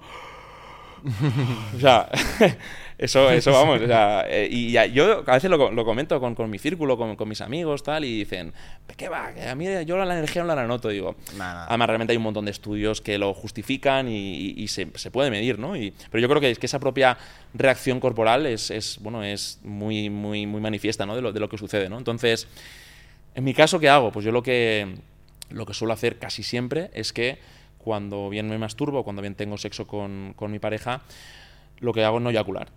Entonces sí que llego al orgasmo, pero no eyaculo. Por lo tanto, pues tienes la- el beneficio de, de tener ese, ese momento que te da mucho gustito. Obviamente no solo está el gusto ahí, ¿no? sino que todo el trabajo previo, o sea, todo, pues todo lo que tiene que ver, pues, sobre todo cuando estás con, con tu, con tu pareja, ¿no? Eh, con otra persona, eh, pues de pues, preliminares, los mimos, o sea, también quitarnos el objetivo de hago el amor o me masturbo para llegar al orgasmo, ¿no? o sea, también eso es total. creo que no, o sea, bueno, no, no es que sea malo, pero bueno, creo que creo que también nos aleja de, del, incluso del mindfulness, ¿no? O sea, al final el mindfulness también es en el sexo, por ejemplo, estar presente en cada segundo, ¿no? En cada cosa que haces, ¿no? Entonces, pues eh, lo que suelo hacer o sea, es evitar eyacular, simplemente tengo el orgasmo separándolo de la, de la eyaculación. ¿Pu- para- ¿Puedes explicar un poco brevemente cual- por encima cómo, cómo, es- cómo se hace? o sea, ¿cómo Bueno, no, consigues- no- no es fácil porque al final requiere, requiere pues, eh, entrenamiento. O sea, como todo en la vida, requiere un entrenamiento, una persistencia y una serie de ejercicios. Yo, por ejemplo, aprendí todo esto con diferentes libros. Hay uno muy conocido que se llama El hombre multiorgásmico. Vale. Y, y, bueno, ahí explico una serie de ejercicios. Te das cuenta que, que hemos asociado orgasmo y eyaculación, ¿no? Sí, sí, yo tengo súper asociado, Entonces ¿eh? tú dices, pero ¿cómo coño se va a poder? Se puede separar, se puede separar. E incluso voy más allá.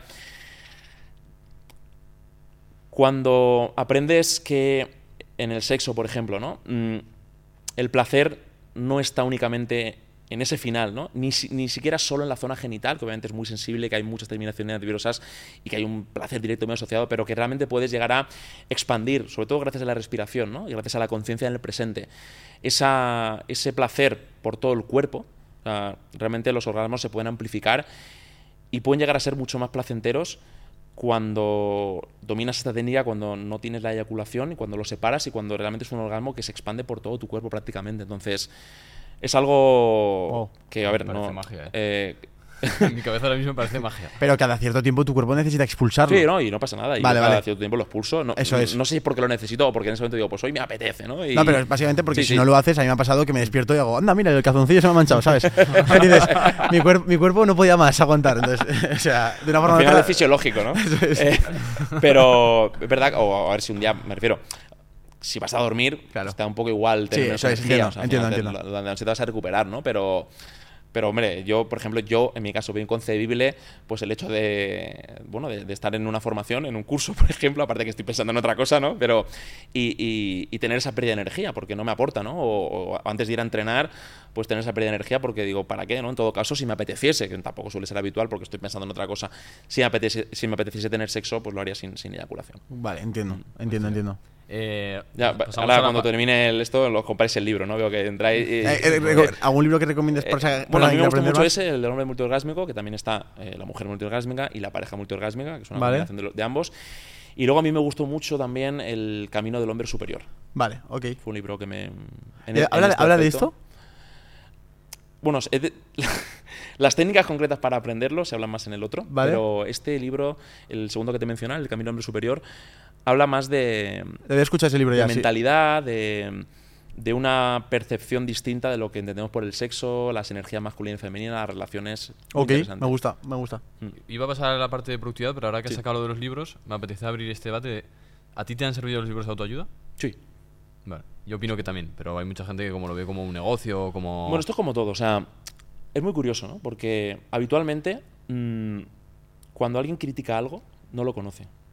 Por ejemplo, yo enseño a la gente a leer un libro en una hora. De hecho, vengo esta semana de hacer un evento online de dos días a 250 personas en directo, donde en dos semanas han aprendido a leer y resumir un libro en una hora. Han flipado, o sea, ves los testimonios cuando termina el curso, ves los comentarios llorando, porque obviamente va mucho más allá de, ese superpoder, ¿no? O sea, es el, el, darte cuenta de que puedes hacer cosas imposibles, ¿no? Y son personas además que, en, mi caso, mi tipo de cliente en Productividad Feroz no es, a lo mejor, algunos sí, pero no es el típico perfil cursillista que hace todos los cursos de todo, sino son personas que van a tope, o sea, sobre todo papás y mamás que, que no les da la vida y, que quieren ganar tiempo y al final, bueno, encuentran mucho más también aparte de la productividad, ¿no?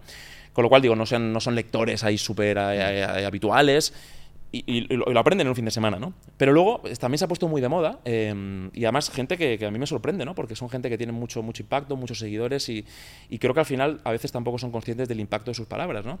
Criticando la lectura rápida, ¿no? Entonces, nunca escucharás a nadie que critica la lectura rápida que lee rápido. O sea, todos los que la critican no saben hacerlo. Y es muy curioso, ¿no? Entonces, con los, con los libros de autoayuda pasa lo mismo, ¿no? Eh, ¿Quién critica los libros de autoayuda? Precisamente quien nunca se ha leído uno o quien se lo ha leído pero no ha aplicado nada. Yo creo que hay que tener más humildad, que hay que tener eh, la mente más... Pues, yo respeto las críticas, yo las entiendo porque es como... Porque yo también he estado en ese punto, ¿no? De rechazar un montón de cosas, pero yo he aprendido que no voy a criticar nada. Bueno, yo de por sí no, no me gusta criticar a nadie porque entiendo todos los puntos de vista, pero menos aún cuando no conozco algo. Entonces yo creo que ahí sí que que con la autovía también es muy, es muy, todo se polariza, ¿no? Todo al final, estamos en una sociedad donde todo se suele polarizar mucho y, al final es marketing también, ¿no? Hay mucha gente que, critica pues, eh, los embudos de venta, que critica el marketing de, pues, de, escasez, de urgencia y, fijaos, y, están haciendo marketing buscando un enemigo común, ¿no? Porque hay como mucha gente que rechaza los embudos, que rechaza tal, pues eso también es hacer marketing, ¿no? Cuando pones un enemigo con el cual la gente se identifica. Entonces, al final, creo que creo que todos hacen más o menos lo mismo desde, un diferente punto de vista y en concreto con la, con la autoayuda a mí, me, a mí me ha venido genial. Obviamente no es magia, es decir, coño, luego tienes que hacer cosas, ¿no? Y, luego, y, un libro solo, pues te puede cambiar algo, pero, pero si no haces nada más, vas a volver al sitio en el que estabas. Me, gusta mucho la frase de lee menos, haz más, hmm. pero básicamente me gusta esa frase no porque los libros no funcionen, sino porque mucha gente procrastina con los libros. Ah, que yo ya estoy leyendo, que me he hecho mi rutina mañanera. ¿Cuál es tu rutina mañanera? Ah, pues yo me hago ducha fría, luego me pongo a leer una hora, luego hago agradecimientos. Y es en plan, eso está bien, como tú has dicho antes, para como hackear un poco la mente y prepararte para el día, pero que realmente la roca del día es lo que vas a hacer en ese día, o sea, no es la lectura. Por supuesto. Entonces, eh, lanzar ese mensaje aquí también de decir, oye, que está muy bien leer, pero ten cuidado porque te vas a engañar a ti mismo si lo estás usando como procrastinación y como barrera para no hacer lo que tienes que hacer y lo que es lo incómodo, ¿no? Em, tienes una formación que se llama Gana cuatro horas al día. Sí. ¿Es posible realmente ganar cuatro horas al día? ¿Y, de qué, ¿Y de qué forma una persona puede conseguirlo? Bueno, la formación, le puse ese título porque dije, obviamente es marketing, quiero que la gente se sorprenda, pero obviamente el marketing para mí también es que además superes lo que has prometido. El otro día que, lo estábamos justo ofreciendo en un taller, entró una persona que hizo la última edición y decía, Miguel, yo no es que ya haya ganado cuatro horas cada día, sino que he ganado una vida. Que es realmente lo importante para mí, ¿no? Porque al final la productividad pues es como el dinero. Pues sí, es un vehículo, pero lo, que mola es vivir de forma plena haciendo lo que te dé la gana, ¿no? O sea, eso realmente para mí es ganar una vida, ¿no? ¿Y cómo se gana? Pues al final yo dije, tengo que crear un... Yo soy, como soy ingeniero, pues soy también pues, con mis estructuras mentales y, y, también sé que a la gente que aunque compramos de forma emocional, también a la gente le gusta tener las cosas como muy, muy estructuradas, ¿no? Entonces yo dije, hostia, voy a crear un programa donde voy a elegir ocho módulos, que si la gente aplica esos ocho módulos, con cada módulo pueda ganar media hora al día. Para que además la gente diga, oye, ¿por qué cuatro horas? Y dije, pues ocho módulos que están obviamente elegidos para aplicar determinadas cosas en cada módulo, que te dé la capacidad para ganar esos 30 minutos por módulo, ocho módulos ¿eh? por media hora, cuatro horas al día. Vale. Entonces, los diferentes módulos están estructurados para, bueno, hay un módulo de rutina matutina, hay un módulo de, planificación, de organización, hablamos de hábitos, hablamos de sueño, de descanso, de lectura. Entonces, si tú pones en marcha todo, te llevas esas cuatro horas. Vale, ¿y esa formación es de pago? Sí, es una formación de pago, sí. Vale, vale, vale. ¿Y la, la gente puede si quiere empezar a aprender contigo, ¿dónde, dónde, podemos, dónde puede empezar? Bueno, en, pues en, la, propia web, en prutiafer.com, ahí siempre tenemos en, en, marcha alguna, alguna formación gratuita, alguna formación gratuita para que, para que nos vean, ¿no? para que me vean a mí, sobre todo que soy el formador principal, pues eh, explicar pues, hábitos, procrastinación, eh, lectura rápida, ciencia del sueño y luego siempre el primer escalón es, es gana cuatro horas cada día. Vale, pues lo, dejaremos en la descripción por si alguien quiere seguir aprendiendo, mm. que pueda aprender por ahí. La productividad también tú en tu cabeza, ¿cómo ves que haya influido tu infancia en ser productivo? Es decir, porque por lo que nos has comentado tú, has sido bastante militar, eh, tu mentalidad es... Sí, militar, pero... Me refiero a... Rígido, sí, sí, sí, sí, sí, sí, Porque, bueno, Sergio y yo tenemos todo tipo de amigos, gente que es más disciplinada, gente que es más vaga. ¿Crees que cualquier tipo de persona se puede convertir en disciplinada? Buena pregunta. Creo que, cada, creo, creo que cualquier tipo de persona puede mejorar muchísimo en cualquier aspecto. Pero querer ser igual que Miguel Navarro, querer ser igual que cualquiera de los dos, cualquiera de vosotros, querer ser igual que el que vemos en Instagram, creo que es un error. O sea, creo que el objetivo debería ser cómo yo puedo convertirme en mi mejor versión, sin compararme. Obviamente la disciplina, por supuesto que se puede entrenar y cualquier persona puede desarrollar una disciplina, pues 5, 10 veces, 20 veces superior a la que tiene, pero sin buscar comparaciones todos queremos, todos tenemos referentes y, obviamente pues gente que admiramos, gente que nos influye, pero el máximo referente tienes que ser tú y tu yo ideal, ¿no? Entonces, pues, cada persona puede ser más disciplinada, pero también tienes que darte cuenta de decir, de hecho, por ejemplo, aquí a mí Tim Ferriss me gusta mucho, ¿no? Siempre es un autor que me flipa, eh, me ha inspirado mucho en, muchas cosas, ¿no? De que yo me doy cuenta que en mi día a día, pues he cambiado gracias a, leer sus libros y a escuchar sus podcasts.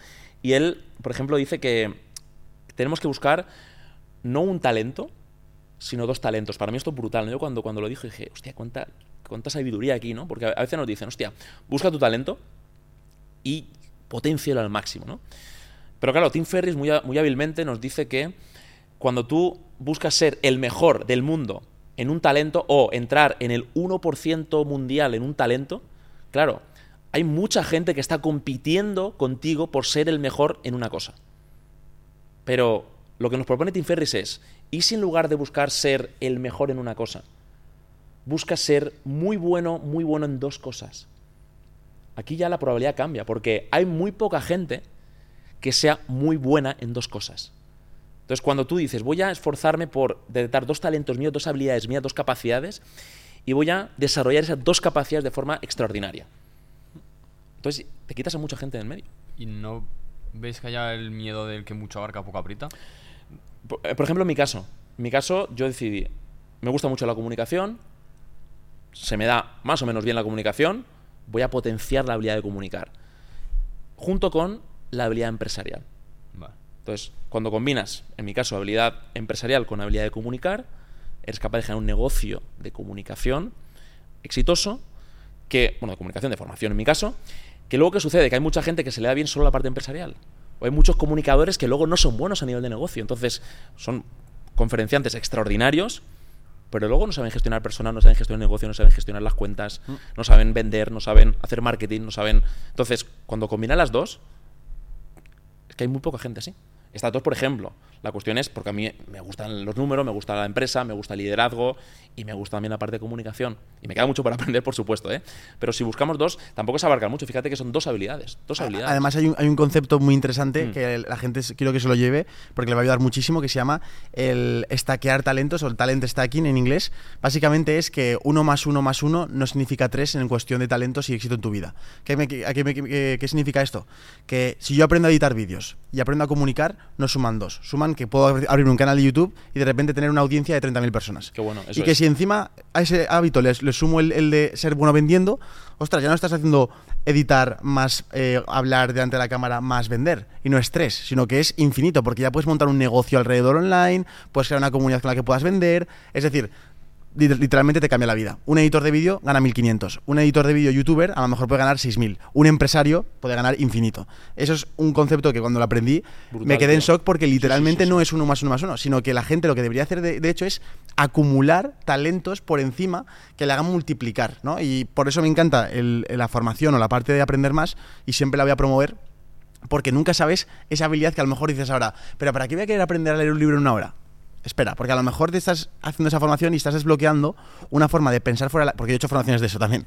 Y una cosa que hacen mucho en esas formaciones son abrir, abrir fuera de la caja y pensar, oye, voy a romper el paradigma de por qué tengo que hacerlo perfecto, por qué me tengo que leer todas las, las frases de un libro. A lo mejor si lo leo en diagonal y voy a lo que realmente necesito sacar de ese libro y pienso antes de leer ese libro qué es lo que quiero sacar de eso, a lo mejor aprovecho mucho más. Bueno, pues esa habilidad, a lo mejor luego cuando estoy entre un problema en la empresa, digo, vale, ¿qué es realmente lo esencial? ¿Para qué quiero esto? No puedo darle la vuelta. Entonces, por favor, lo que yo promuevo es perseguir el, acumular esos talentos para que multipliquen. Y Miguel, si tú tuvieras a tu, al Miguel que de 18 años, 19 años, que está, que vamos a decir que estaba perdido, que no sabe hacia dónde, hacia dónde dirigirse, pero con la, con la sabiduría que tienes ahora, ¿qué consejo le darías para poder tomar las mejores decisiones posibles en ese momento de su vida? Pues yo le diría que se atreviese más, tío. Que se atreviese, porque yo ahora os veo a, a vosotros, ¿no? Y veo un montón de chavales que, que sois asquerosa- asquerosamente jóvenes, ¿no? Y yo digo, hostia, tío, yo estaba, o sea, yo estaba empanadísimo, o sea, estaba pardalado, tío. Y, y claro, yo, por ejemplo, pasó toda la universidad y, y estuve muy centrado en la carrera, en los estudios, en los exámenes, un sufrimiento por, por los exámenes, no quería suspender ningún examen, quería sacarme toda la primera, eh, un patiment, o sea, cada vez que, que, que- que sacaban las notas, a ver, es que este cómo ha ido, que me había salido un poquito peor, luego, ah, bien, venga, vamos a por el próximo. Y claro, es como que ahí hubo una ventana de oportunidades, ¿no? De, de conocer personas, de incluso probar algún pequeño negocio, eh, organizar cosas que no, que no, que no la hice porque, eh, porque, bueno, porque ni se me pasaba por la cabeza. Entonces, claro, me estoy dando cuenta mientras hablo que no era cuestión de atreverse o no, era que en mi, en mi, en mi configuración mental no existía esa posibilidad. Entonces, ahora viéndolo de otra forma mientras hablo, diría que, que experimentara más, que probara más, que hablara con desconocidos, que hiciera formaciones que no tuvieran nada que ver con lo que estaba estudiando, o sea, que saliera, nunca mejor dicho, de la zona de confort, tío, porque nunca sabes esa persona que has conocido dónde te va a llevar, nunca sabes ese, eh, esa conversación, ese café, ese libro, esa experiencia, nunca sabes dónde te va a llevar, pero solo, solo te puede sumar, solo te puede sumar. Eh, hay una cosa que, que también conozco de ti y es tu capacidad para vencer miedos, ¿vale? Eh, has- has- co- tú corres bastante, ¿verdad? Sí. Vale, corres maratones y tal. Eh, eso para mí, para- por ejemplo, es un miedo, ¿no? Estoy entrenando en la parte de visto, correr y quiero, ahí. quiero mejorar, ¿vale? Es un objetivo que me he puesto ahora, me he puesto en cabezón porque siempre he tenido la autoimagen de que no soy buen corredor y digo, ¿cómo puede ser que tenga una autoimagen tan, tan firme, ¿no? Cuando nunca he probado. Entonces estoy entrenando en esa parte. Pero hay otro, otro miedo que también comparto contigo. Bueno, hay otro, digamos, otro reto que también suelo cumplir, que es el de charlar en público. y es un miedo muy general. O sea, mucha gente está aterrorizada de hablar en público. Tú has estado, de hecho he estado yo en esa presencialmente, delante de 2.000 personas. IFEMA, eh, la Feria de Madrid entera, a reventar. O sea, yo literalmente puedo decir que yo estuve allí, era un océano de cabezas mirando un escenario y tú estabas ahí, saliste y diste una charla. ¿Qué se siente cuando estás delante de 2.000 personas hablando? ¿Cómo, ¿Cómo vences ese miedo escénico y qué consejos le das a las personas? Wow, pues brutal. Estaba conectado en ese momento, es súper bonito, ¿eh? ¿eh? Y cómo lo vivo ahora y cómo lo vivía antes. Wow, de hablar en público. Yo soy una persona tímida, o sea, de hecho bastante tímido. En esto me parezco mucho a mi padre, que de hecho a veces nos dicen en, confianza, ¿no? Hostia, sois muy serios, ¿no? Eh, tanto tú como tu padre, ¿no? y no somos serios, sino que esa timidez, pues la, nos ponemos como una especie de coraza y nos ponemos hasta serios porque somos personas tímidas, ¿no? Y es un poco paradójico que la vida al final me haya puesto en el, en dedicarme a hablar delante de cientos y miles de personas para, bueno, para darme cuenta que al final es una limitación mental, ¿no? Ahora lo veo muy diferente a como cuando empecé. Yo profesionalmente empecé a dar conferencias en 2017 y mm, ahí, por ejemplo, yo sufría mucho. O sea, me exponía porque yo al final, como antes comentaba, siempre pues me, me he propuesto algo, hay que hacerlo pum, para adelante, ¿no? O sea, esfuérzate, avanza, mm, actúa, eh, sacrifícate, con lo cual, bueno, era una cuestión de exposición, pero al principio lo vivía con, con mucho sufrimiento. ¿Por qué? Porque estaba centrado en mí, en, hostia, ¿qué pensarán de mí? ¿Le voy a caer bien? ¿Me van a juzgar? Eh, ¿Se están riendo? ¿Llevo un moco verde en la frente? Eh, o sea, ese tipo de pensamientos de mierda, ¿no? Claro, llegó un punto en el cual a mí se me daba bien, pues tenía buenos resultados a nivel de satisfacción del cliente, a nivel de ventas, pero yo, yo no disfrutaba, tío. O sea, yo me subía, sí me gustaba, pero, pero a mí, para mí llegaba una formación y, en cierta medida era, era como un poco un sufrimiento, ¿no? Porque era momentos incómodos, a ver qué este que me puede preguntar y si le va a gustar mi respuesta o si va a eh, confiar en mí. Era una paranoia, tío. Y me di cuenta que me estaba equivocando. Porque ponía el foco en mí. Y dije, hostia, claro, que estoy todo el rato hablando a los demás pensando en mí, pensando en si me van a juzgar, en, en qué pensarán. Y dije, tío, que no se trata de mí. O sea, que se trata de ellos. Y entonces dije, hostia, voy a probar a, por un momento, olvidarme de mí. Y pensar únicamente en las personas que están al otro lado. Claro, el cambio no es automático, entonces, porque al final está muy viciado. Entonces lo que hice fue que me puse una piedrecita, una piedrecita durante varias formaciones dentro del calcetín derecho. Entonces yo iba caminando en el escenario y yo me iba acordando, porque no me dolía, pero sí que la notaba, ¿eh? me iba acordando diciendo, Miguel, lo importante no eres tú, lo importante son ellos. Entonces cada persona que me hace una pregunta, que me, oye, yo eso no lo veo, yo esa, eh, esa cuestión, esa creencia, no sé cuánto, lo, lo que fuese, ¿no? Yo les escuchaba y en lugar de estar pensando, hostia, seré capaz de...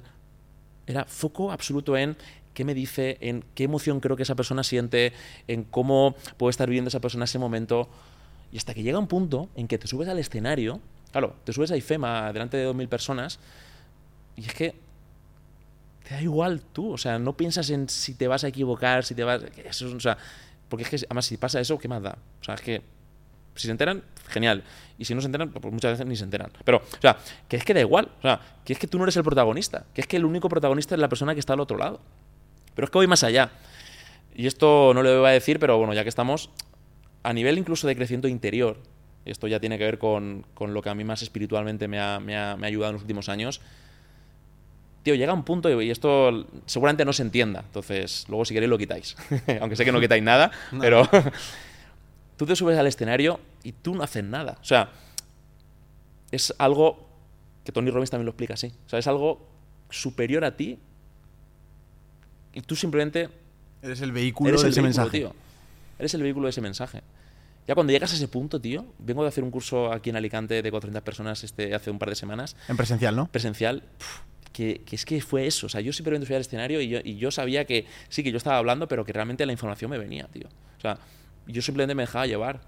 Y, fue de un curso desde el puro amor incondicional, desde la conexión con la gente.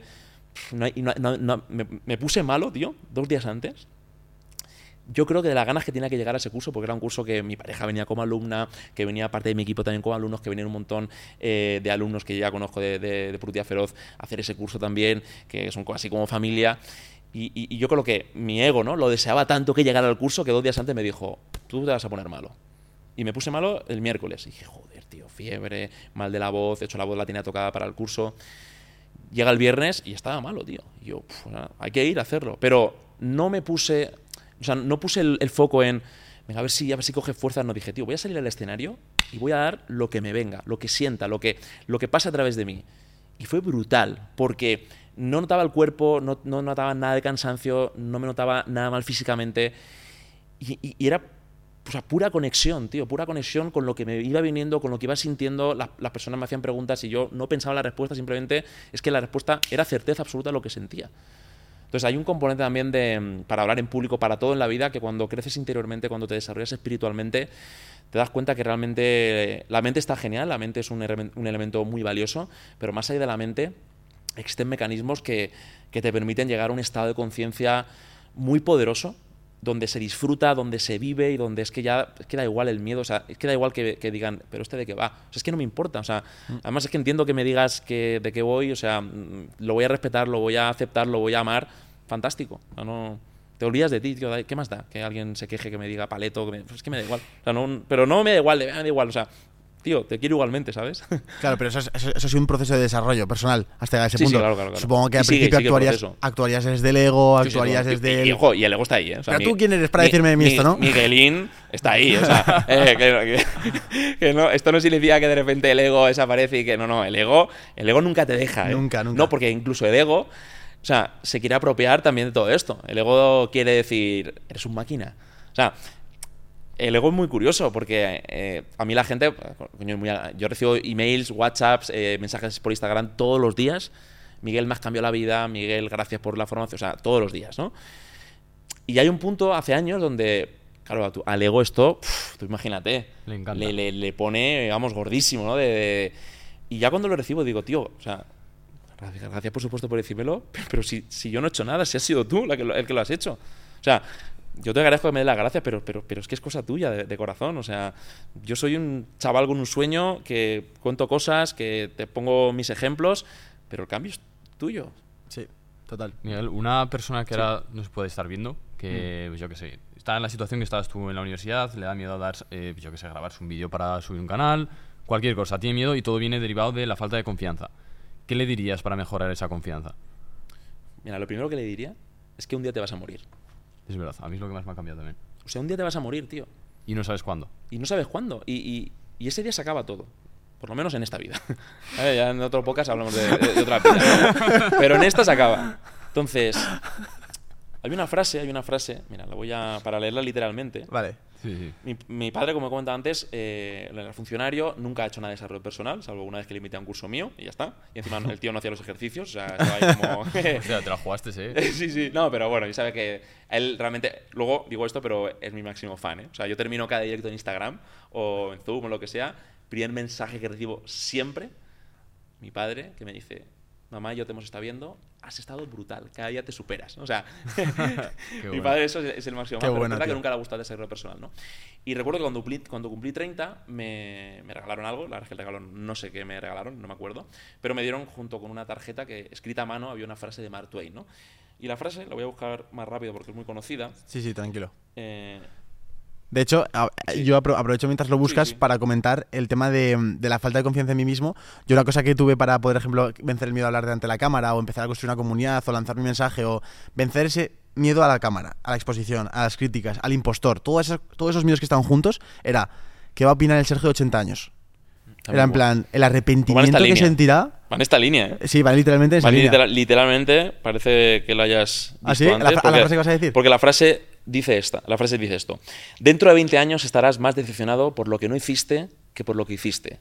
Suelta amarras, atrapa los vientos alisios en tus velas, explora, sueña, descubre. Tío, y la leo y me emociono porque... O sea, porque me conecta a ese momento, ¿no? De cuando cumplí 30 años, que mi padre me, me pusiese esta frase como diciendo, tío, es tu vida, o sea, toma tus decisiones, pero, pero hazlas, o sea, decisiones que, que, que sepas que no te vas a arrepentir dentro de 20 años por no haberlo hecho. Entonces, Menos mal que lo hiciste. Claro, claro. Entonces es como, tío, muy, para mí es muy... Y me emociono cuando conecto con esa frase porque, porque, porque sigues tomando decisiones y porque te das cuenta del camino que has recorrido. Y entonces yo a la gente le diría, tío, que, como también decía, creo que era Juan Dyer, que no te quedes con la música dentro de ti. O sea, que, además que si te equivocas, o sea, si fracasas, o sea, ¿qué más da? Es que, eh, es que, tío, tenemos una- un modelo del mundo que es que es muy raro, aunque parezca lo normal. Y es que etiquetamos a las cosas según son buenas o malas. Entonces, no solo eso, sino que vemos nuestro día a día, esto es una mierda, pero fijaos cómo es tal cual, vemos nuestro día a día como una sucesión de momentos imperfectos y finitos hasta que llegue ese momento perfecto que es cuando cumpla el objetivo que toda mi vida será perfecta y plena. Mm. Cuando llegue a no sé cuántos seguidores en YouTube, cuando me compre el coche, cuando llegue el día de mi boda, cuando mi hijo no sé qué. Entonces, hasta que consigues eso, tu vida es una mierda. ¿Por qué? Porque es imperfecta. Entonces, estamos. Y luego, ¿qué pasa? Que cumples ese objetivo, obviamente ahí no está nunca la felicidad, entonces buscar el siguiente. Con lo cual, la vida pasa a ser imperfecta de nuevo. Porque estamos etiquetando que hay cosas que son buenas o malas, que hay cosas que hasta que no las cumples, no estás completo. Pero, tío, tíos, o sea, ¿qué pasaría si, si cada situación, cada momento, cada instante lo viéramos desde la absoluta perfección y como un instante completo. Que entonces me da igual estar enfermo, me da igual estar malo, me da igual, o sea, me da igual que algo me salga mal, me da igual que un objetivo no se cumpla, me da igual fracasar, porque todo es perfecto como tal. Y esto el ego de la gente que no está escuchando dirá, entonces que no hago nada, porque si da igual todo, no hago nada. No se trata de no hacer nada. Por supuesto que voy a seguir moviéndome, teniendo intención, claro que lo voy a seguir haciendo. Pero no desde, hostia, si no consigo eso voy a ser un infeliz, sino, ostras, es que cada momento es perfecto esto también ayuda mucho a confiar en uno mismo, porque al final la, falta de confianza es la anticipación de un miedo, de no voy a ser suficiente, voy a fracasar, pero es que, es que, es que nunca se fracasa, es que nunca se fracasa. Y, esto... y, esto va aislado un poco al tema de la pasión y el propósito. ¿Tú crees en, en algo como tal? ¿O cómo, ¿Cómo ayudamos a esa persona que dice, que no encontrado mi pasión todavía? Es que yo miré hacia atrás en mi vida y yo pienso que no la encontré. Me, choqué con ella porque yo iba avanzando, moviendo la bola, moviendo la bola, moviendo la bola y cada vez el camino por el que iba esa bola era más bonito o más suave. Y digo, vale, pues este me gusta más este camino en vez del otro, ¿no? Y, acabas en un punto que dices, hostia, estoy en un verger, eh, todo plantas, abundancia, dices, ostras, esta es mi pasión. Pero yo realmente no tenía tan claro que iba a llegar hasta aquí. Entonces es como, ¿tú qué opinión tienes con el tema del propósito? Yo voy a ser un poco diferente seguramente a lo, que, a lo que piensa mucha gente. A mí lo del propósito me parece una pantomina brutal. Ojo, que, que, yo también he estado ahí y, hasta cierto punto creo que nuestra mente necesita ¿no? lo que llama Simon Sinek, esa causa, ¿no? ese, ese propósito. ¿no?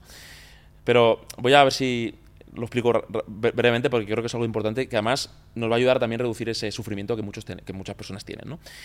Yo recuerdo que en mi primer evento presencial de Productividad Feroz, que era mm, un evento de mi segundo curso, de cero superior, ahí a la gente le di el micro y dije, oye, ¿de qué os gustaría que os formase? ¿no? Porque ahí vendí la membresía que tengo el club, ¿no? Feroces Elite, lo vendí por primera vez. ¿no? Entonces mucha gente dijo, propósito, tío. Entonces era como un patrón que se repitió, que la gente no sabe su propósito, que la gente no conecta con, con, esa pasión y que quiero encontrar mi pasión, porque además hay un montón de gente ahí, descubre tu misión, descubre tu propósito. No despertar para ellos. Eh, claro, o sea, y, no, y, hay mucha gente que, que, que, te anima, te voy, te voy, a explicar cómo conseguir tu propósito, pues yo me vine arriba y le dije, pues, ¿sabéis qué? Que todos los que entréis en la membresía, este verano voy a haceros el mejor desafío sobre el propósito que existe en habla hispana. La gente y hostia, no tengo que hacerlo, ¿no? Entonces tenía julio y agosto, me, organicé para, digo, pues entre julio y agosto vamos a hacer, voy a hacer 24 vídeos con 24 ejercicios, ¿no? Para que al final, en el vídeo número 24, la gente pueda conectar y descubrir con su propósito vital, ¿no? Empiezo a hacer los vídeos muy orientados al principio a las habilidades, los talentos, el entrar en acción, tu experiencia, ¿no? Lo que has aprendido en la vida hasta ahora. Y llega un punto en el cual digo, esto no tiene puto sentido. Esto no tiene sentido. O sea, empiezo a tener como un proceso de revelación interna donde me doy cuenta que, que es un artificio del ego, que como se quiere sentir especial y le quiere dar un sentido a nuestra existencia, necesita crear una necesidad de encontrar un propósito para sentirse válido. Y entonces, hasta que yo no doy con mi propósito, pienso que mi existencia es una existencia de mierda, es un desgraciado, y me autoconvenzo de que cuando conecte con ese propósito, lo descubra, un día meditando me venga por ciencia infusa, entonces por fin seré feliz, ¿no? Dije, esto es, una, esto es un engaño. Ojo, que va a dar sentido a nuestro crecimiento personal, nuestro crecimiento profesional, pero entonces empecé a, pues eso, a tener ese proceso de revelación interna, seguir con los vídeos y con los ejercicios, y al final, mi conclusión, esto es mi conclusión, es que el único propósito que tenemos, el único propósito es aprender a ser felices, que no es poco, crecer espiritualmente y aprender a amar y perdonar. Y claro, me acuerdo, o sea, fue, fue bestial compartirlo con los alumnos, o sea, porque fue para ellos también, ellos tener la expectativa de llegar a un propósito como se suele conocer habitualmente, ¿no? De conectar con ese talento, habilidad, y cuando, porque lo expliqué obviamente, ¿no? No, no, no, no simplemente fue decirlo y creedme, sino llegamos juntos a una conclusión que era esa, ¿no? Para lo que estamos aquí, o sea, ¿yo para qué monto Productividad Feroz? Pues monto Productividad Feroz porque realmente es un vehículo para aprender a ser feliz, para crecer espiritualmente y para aprender a amar y perdonar. Porque, por ejemplo, y voy a, poner un ejemplo práctico para que la gente diga, ¿cómo amar y perdonar con productividad feroz? Porque hay momentos en los cuales, imagínate, el equipo comete un error, ¿no? Y eso implica decenas de miles de euros, ¿qué ha pasado? entonces, hay una parte de tu ego que, que dices, hostia, qué rabia, ¿no? Pero esa prueba que la estás viviendo gracias a que has montado un negocio que permite invertir decenas o centenares de miles de euros en publicidad y que ha dado lugar a que suceda esta situación, me está enseñando a, hostia, tomar conciencia de cómo son mis emociones, ver lo bueno de cada situación, aprender a comprender cada tipo de error. Y eso es un aprendizaje. He puesto un solo ejemplo de los miles que me pasan cada año dentro del negocio. ¿no? Entonces, tío, a mí eso me dio una paz bestial porque a veces somos tan egoicos que pensamos que, hostia, mi propósito con Productividad Feroz, mi propósito vital es transformar la vida de millones de personas en todo el mundo. O sea, no hay nada más egoico que eso. Yo soy, o sea, yo, yo a la gente, claro, en los eventos lo digo. Chicos, yo soy un chaval con un sueño, ya está. Y, y estoy súper agradecido a que estéis aquí, pues centenares de personas en mis cursos, pero que yo he montado esto para aprender, para vencer mis límites, para aprender a crecer espiritualmente, para aprender a amar, a perdonar. Soy uno más. no, la gente a veces, tío, te, te ponen un pedestal, te ven como si fueras Dios, te hablan como a veces me preguntan en algún evento o me, me llega alguien que me dice, oye Miguel, que hay una persona que, que no se atreve pero que le gustaría darte un abrazo. Puede dar... o sea, que soy como tú exactamente igual, con mis miedos, con mis mierdas, con mis partes bonitas, como tú. Entonces, mm, para mí el propósito es eso, tío. Y luego, obviamente, pues montarás un negocio, tendrás un trabajo, buscarás una pareja, si, te apetece el modelo de pareja, eh, tendrás familia si te apetece el modelo de familia. Pero todo son vehículos para aprender a ser feliz, crecer espiritualmente y aprender a amar y perdonar. El, yo creo que hay maestros en tu vida mm. muy, muy importantes, y eso lo comento siempre con amigos, que yo creo que, el, eh, lo, lo, hablaba en un podcast que yo escuché, que era como pantallas del videojuego. La primera pantalla es el maestro de perdonar a, a tus padres y amarlos, ¿no? Y vencer ese maestro. segundo maestro es la pareja. tercer maestro son los hijos. Todas estás en el segundo maestro. ¿Cómo has vivido ese segundo maestro de la pareja? Em, ¿Y cómo, qué, cómo has, qué has aprendido? ¿Qué, qué conclusiones has sacado? Em, ¿Qué tips le puedes dar a una persona para tener una, una relación sana con su pareja? Y, y, después también un poco pues la parte de cómo planteas el hecho de la educación que les das a tus hijos y cómo vas a plantear ese reto. Bueno, a ver, a, mí, no me gusta dar consejos como tal, ¿verdad? Que dirás, coño, pues si te dedicas a eso, ¿no? Pero no quiero que se tome como consejos, sino simplemente pues una perspectiva, una forma de ver la vida, en este caso pues voy a hablar de pareja, pero luego yo siempre digo, aplícalo tú y, tú comprueba que a ti te funciona, ¿no? O sea, no, no te lo creas, pruébalo. Claro, no te lo creas, ¿no? Pruébalo y compruébalo, ¿no? Yo creo que el principal aprendizaje es el, el amor incondicional. Me gusta. El amor incondicional. O sea, el amor incondicional... defíneselo a la gente para que la gente lo pueda entender. El amor incondicional realmente es un estado de alegría interna, suceda lo que suceda. O sea, sin condición. Sin condiciones. Es que, claro, el amor, o sea, de hecho, además esto se puede calibrar y, es muy diferente el amor romántico del deseo de la conquista. Literal. Del amor incondicional, ¿no? Entonces, yo también he estado mucho tiempo con el amor de deseo, conquista y todo eso, y, eso genera mucho sufrimiento, ¿no? De, dependencia, de celos, de miedo, ¿no? Entonces, hostia, eh, realmente esto se puede aplicar no solo a la pareja, sino a, cualquier, a cualquier ámbito, ¿no? El hecho de poner la intención, porque luego, claro, el ego está ahí y te va a machacar, ¿no? Pero poner la intención de suceda lo que suceda, ¿no? Y voy a poner el ejemplo, ¿no? El día que, pues que a tu pareja, pues por el motivo que sea, porque emocionalmente pues le ha pasado algo, a lo mejor en el trabajo, o está preocupada por el motivo que sea, y o te lo ha dicho, o no te lo ha dicho, porque a lo mejor están sus movidas y ni siquiera pues ha tenido tiempo para compartírtelo, y tú le dices algo y reacciona mal, ¿no? y normalmente como nuestro ego cree que nuestra felicidad depende de tener la razón, pues que no me merezco que me hables, empezarían las paranoias, no me merezco que me hables así, esto no puede ser, ¿no? Entonces, precisamente cuando una persona sin querer justificar nada, porque obviamente no, no, quiero, no, quiero, justificar ningún comportamiento que no sea tolerable, ¿no? Pero estoy hablando de este tipo de situaciones más, más cotidianas, ¿no? Pasan, sí. ¿Claro? Entonces, eh, coño, cuando menos necesita, cuando menos aparentemente, perdón, una persona parece que se le deba amar, ¿no? Es cuando más lo necesita, ¿no? Entonces, el reinterpretar, por ejemplo, un estufido, ¿no? O una mala palabra, o un momento en el cual, pues, no te sientes reconocido por tu pareja, pues reinterpretarlo como una petición de amor o como el momento perfecto para tú dar más, ¿no? Para entregar más. Yo creo que ese es un, un gran aprendizaje, ¿no? Y también el el desapegarte de, bueno, de, cosas que, bueno, en mi caso, por ejemplo, por, por el modelo de pareja que, la sociedad también nos ha hecho creer, ¿no? Por el vocabulario, ¿no? Mi pareja, ¿no? A veces, pues en mis primeras relaciones, por ejemplo, cuando era mucho más joven, em, pues el creerte, ¿no? Que, que, en cierta manera, no es que seas el, poseedor de tu pareja, ¿no? Pero como esa sensación de es mi pareja y propiedad, ¿verdad? la propiedad es como, es muy absurdo, ¿no? O sea, yo creo que el valor más importante, más bonito junto con el amor ¿no? incondicional es la libertad, ¿no? de, que piense como piense, de que hagan lo que le dé la gana, de que se comporte como se comporte, obviamente, luego ya es tu decisión, pues estar en esa pareja no, ¿no? Pero él, todos, todas aquellas reacciones ¿no? que, que creo que en algún momento todos hemos tenido, ¿no? Con respecto a la libertad, con respecto a, a, la posesión, a, yo a veces escucho cosas como que, que, es, que las parejas se enfadan porque porque está, ha salido con sus amigos, entonces mientras está con sus amigos, pues la otra persona se queda y está pensando en qué estar haciendo, y digo, o sea, eso obviamente no es amor incondicional, ni, ni, es sano, ¿no?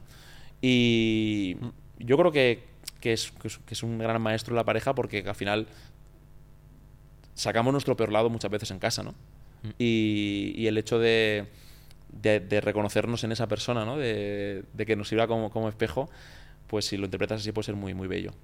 Has hablado muchas veces del ego. Tú cuando te pones a negociar con el ego y demás, ¿cómo, cómo te imaginas en tu cabeza? Yo me imagino un personajazo, mi Miguelín, o sea... Le llamas Miguelín al ego, Sí, o sea, como ya hace me, me, parto con el, con el ego porque... Porque eso, imagínate, ¿no? Pues el, el otro...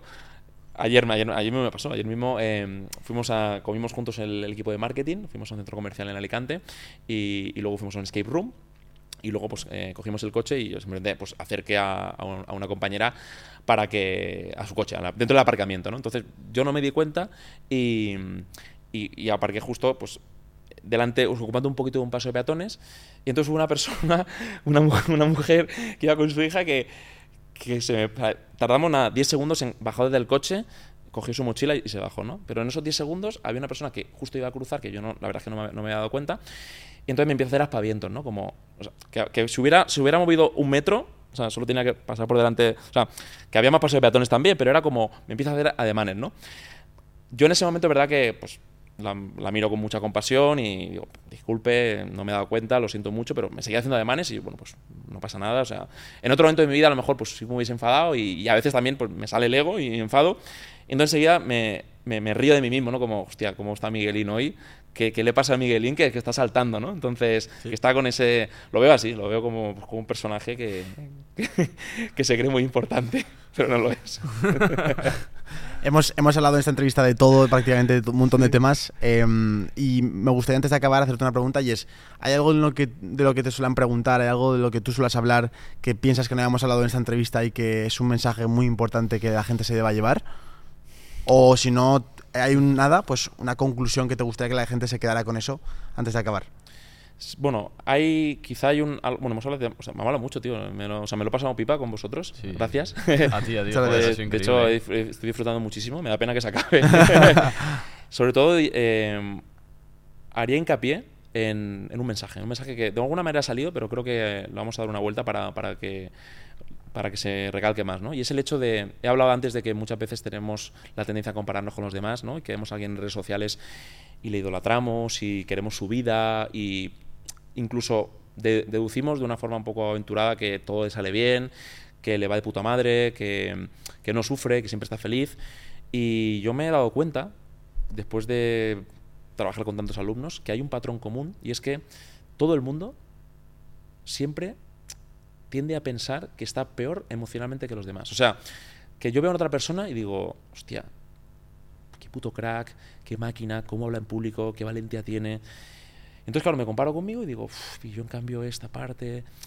Y, eso nos pasa a todos los seres humanos. Entonces, coño, si nos pasa a todos, ahí, pasa algo. Es decir, la, percepción sería.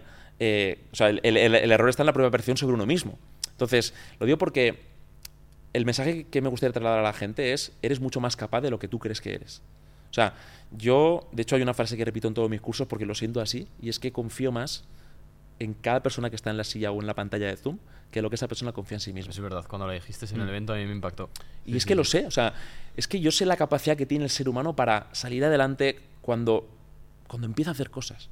Muchas veces simplemente se trata de empezar, de dar ese primer paso. Yo veo ahora al Miguelito de 2015, tío, cuando me alta como autónomo, que no tiene ni puñetera idea de negocios, de venta, no sabía nada.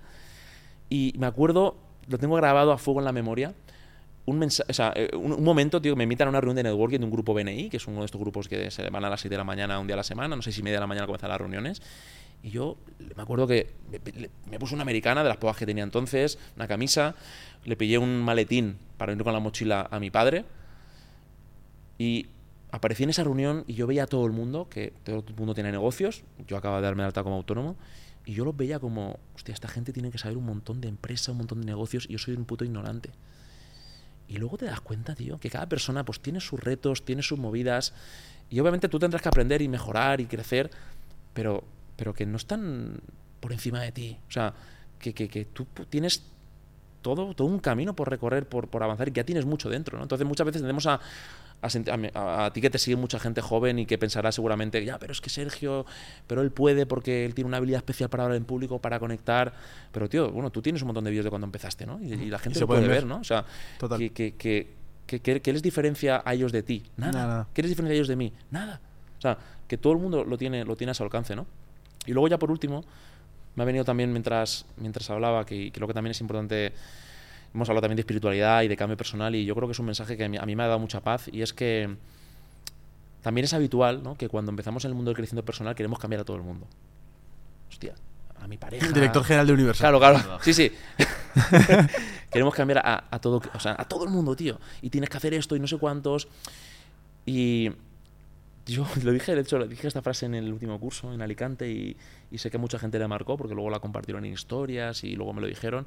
Y es que querer cambiar a los demás es el camino directo al sufrimiento. Entonces, está, es cierto que ahora tú dices, no, es que yo quiero lo mejor para... Si a mí esto me ha funcionado, quiero lo mejor para el resto, ¿no? Pero, ¿quién dice que es lo mejor para cada persona, ¿no? ¿Quién nos dice que a lo mejor esa persona necesita sufrir todavía un poquito más porque eso le va a permitir progresar y evolucionar? ¿no? Entonces, ocupémonos de cambiar nosotros, ocupémonos de, de cada uno de nosotros ser nuestra mejor versión, desarrollar nuestro máximo potencial ser un faro de luz para nuestro entorno y eso realmente generará el cambio que se tenga que generar, pero nunca lo forcemos. Muchas gracias, Miguel, por, estar por esta conversación. Ha sido increíble, ha sido muy profunda. Eh, para eso empezamos este podcast, para conversaciones así, y te lo agradezco de corazón. Simplemente, bueno, antes de dejar paso a Juan para que despida, recordar a la gente que puede entrar a Gana 4 horas al día en el link de la descripción, primer link de la descripción, para poder aprender con Miguel. Em, yo he estado en formaciones suyas y puedo garantizar de que si lo recomiendo es por algo, y es porque es un gran formador y ayuda muchísimo a la gente que tiene delante.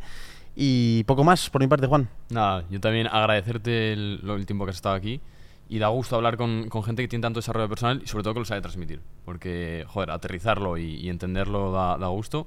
Y nada, suscribiros, porque más del 70% de las personas que ven nuestros vídeos no están suscritos. Y eso es o que lo ve gente nueva o que no se suscriben. Entonces, nada, muchas gracias, Miguel. Ha sido un placer. Gracias, chicos.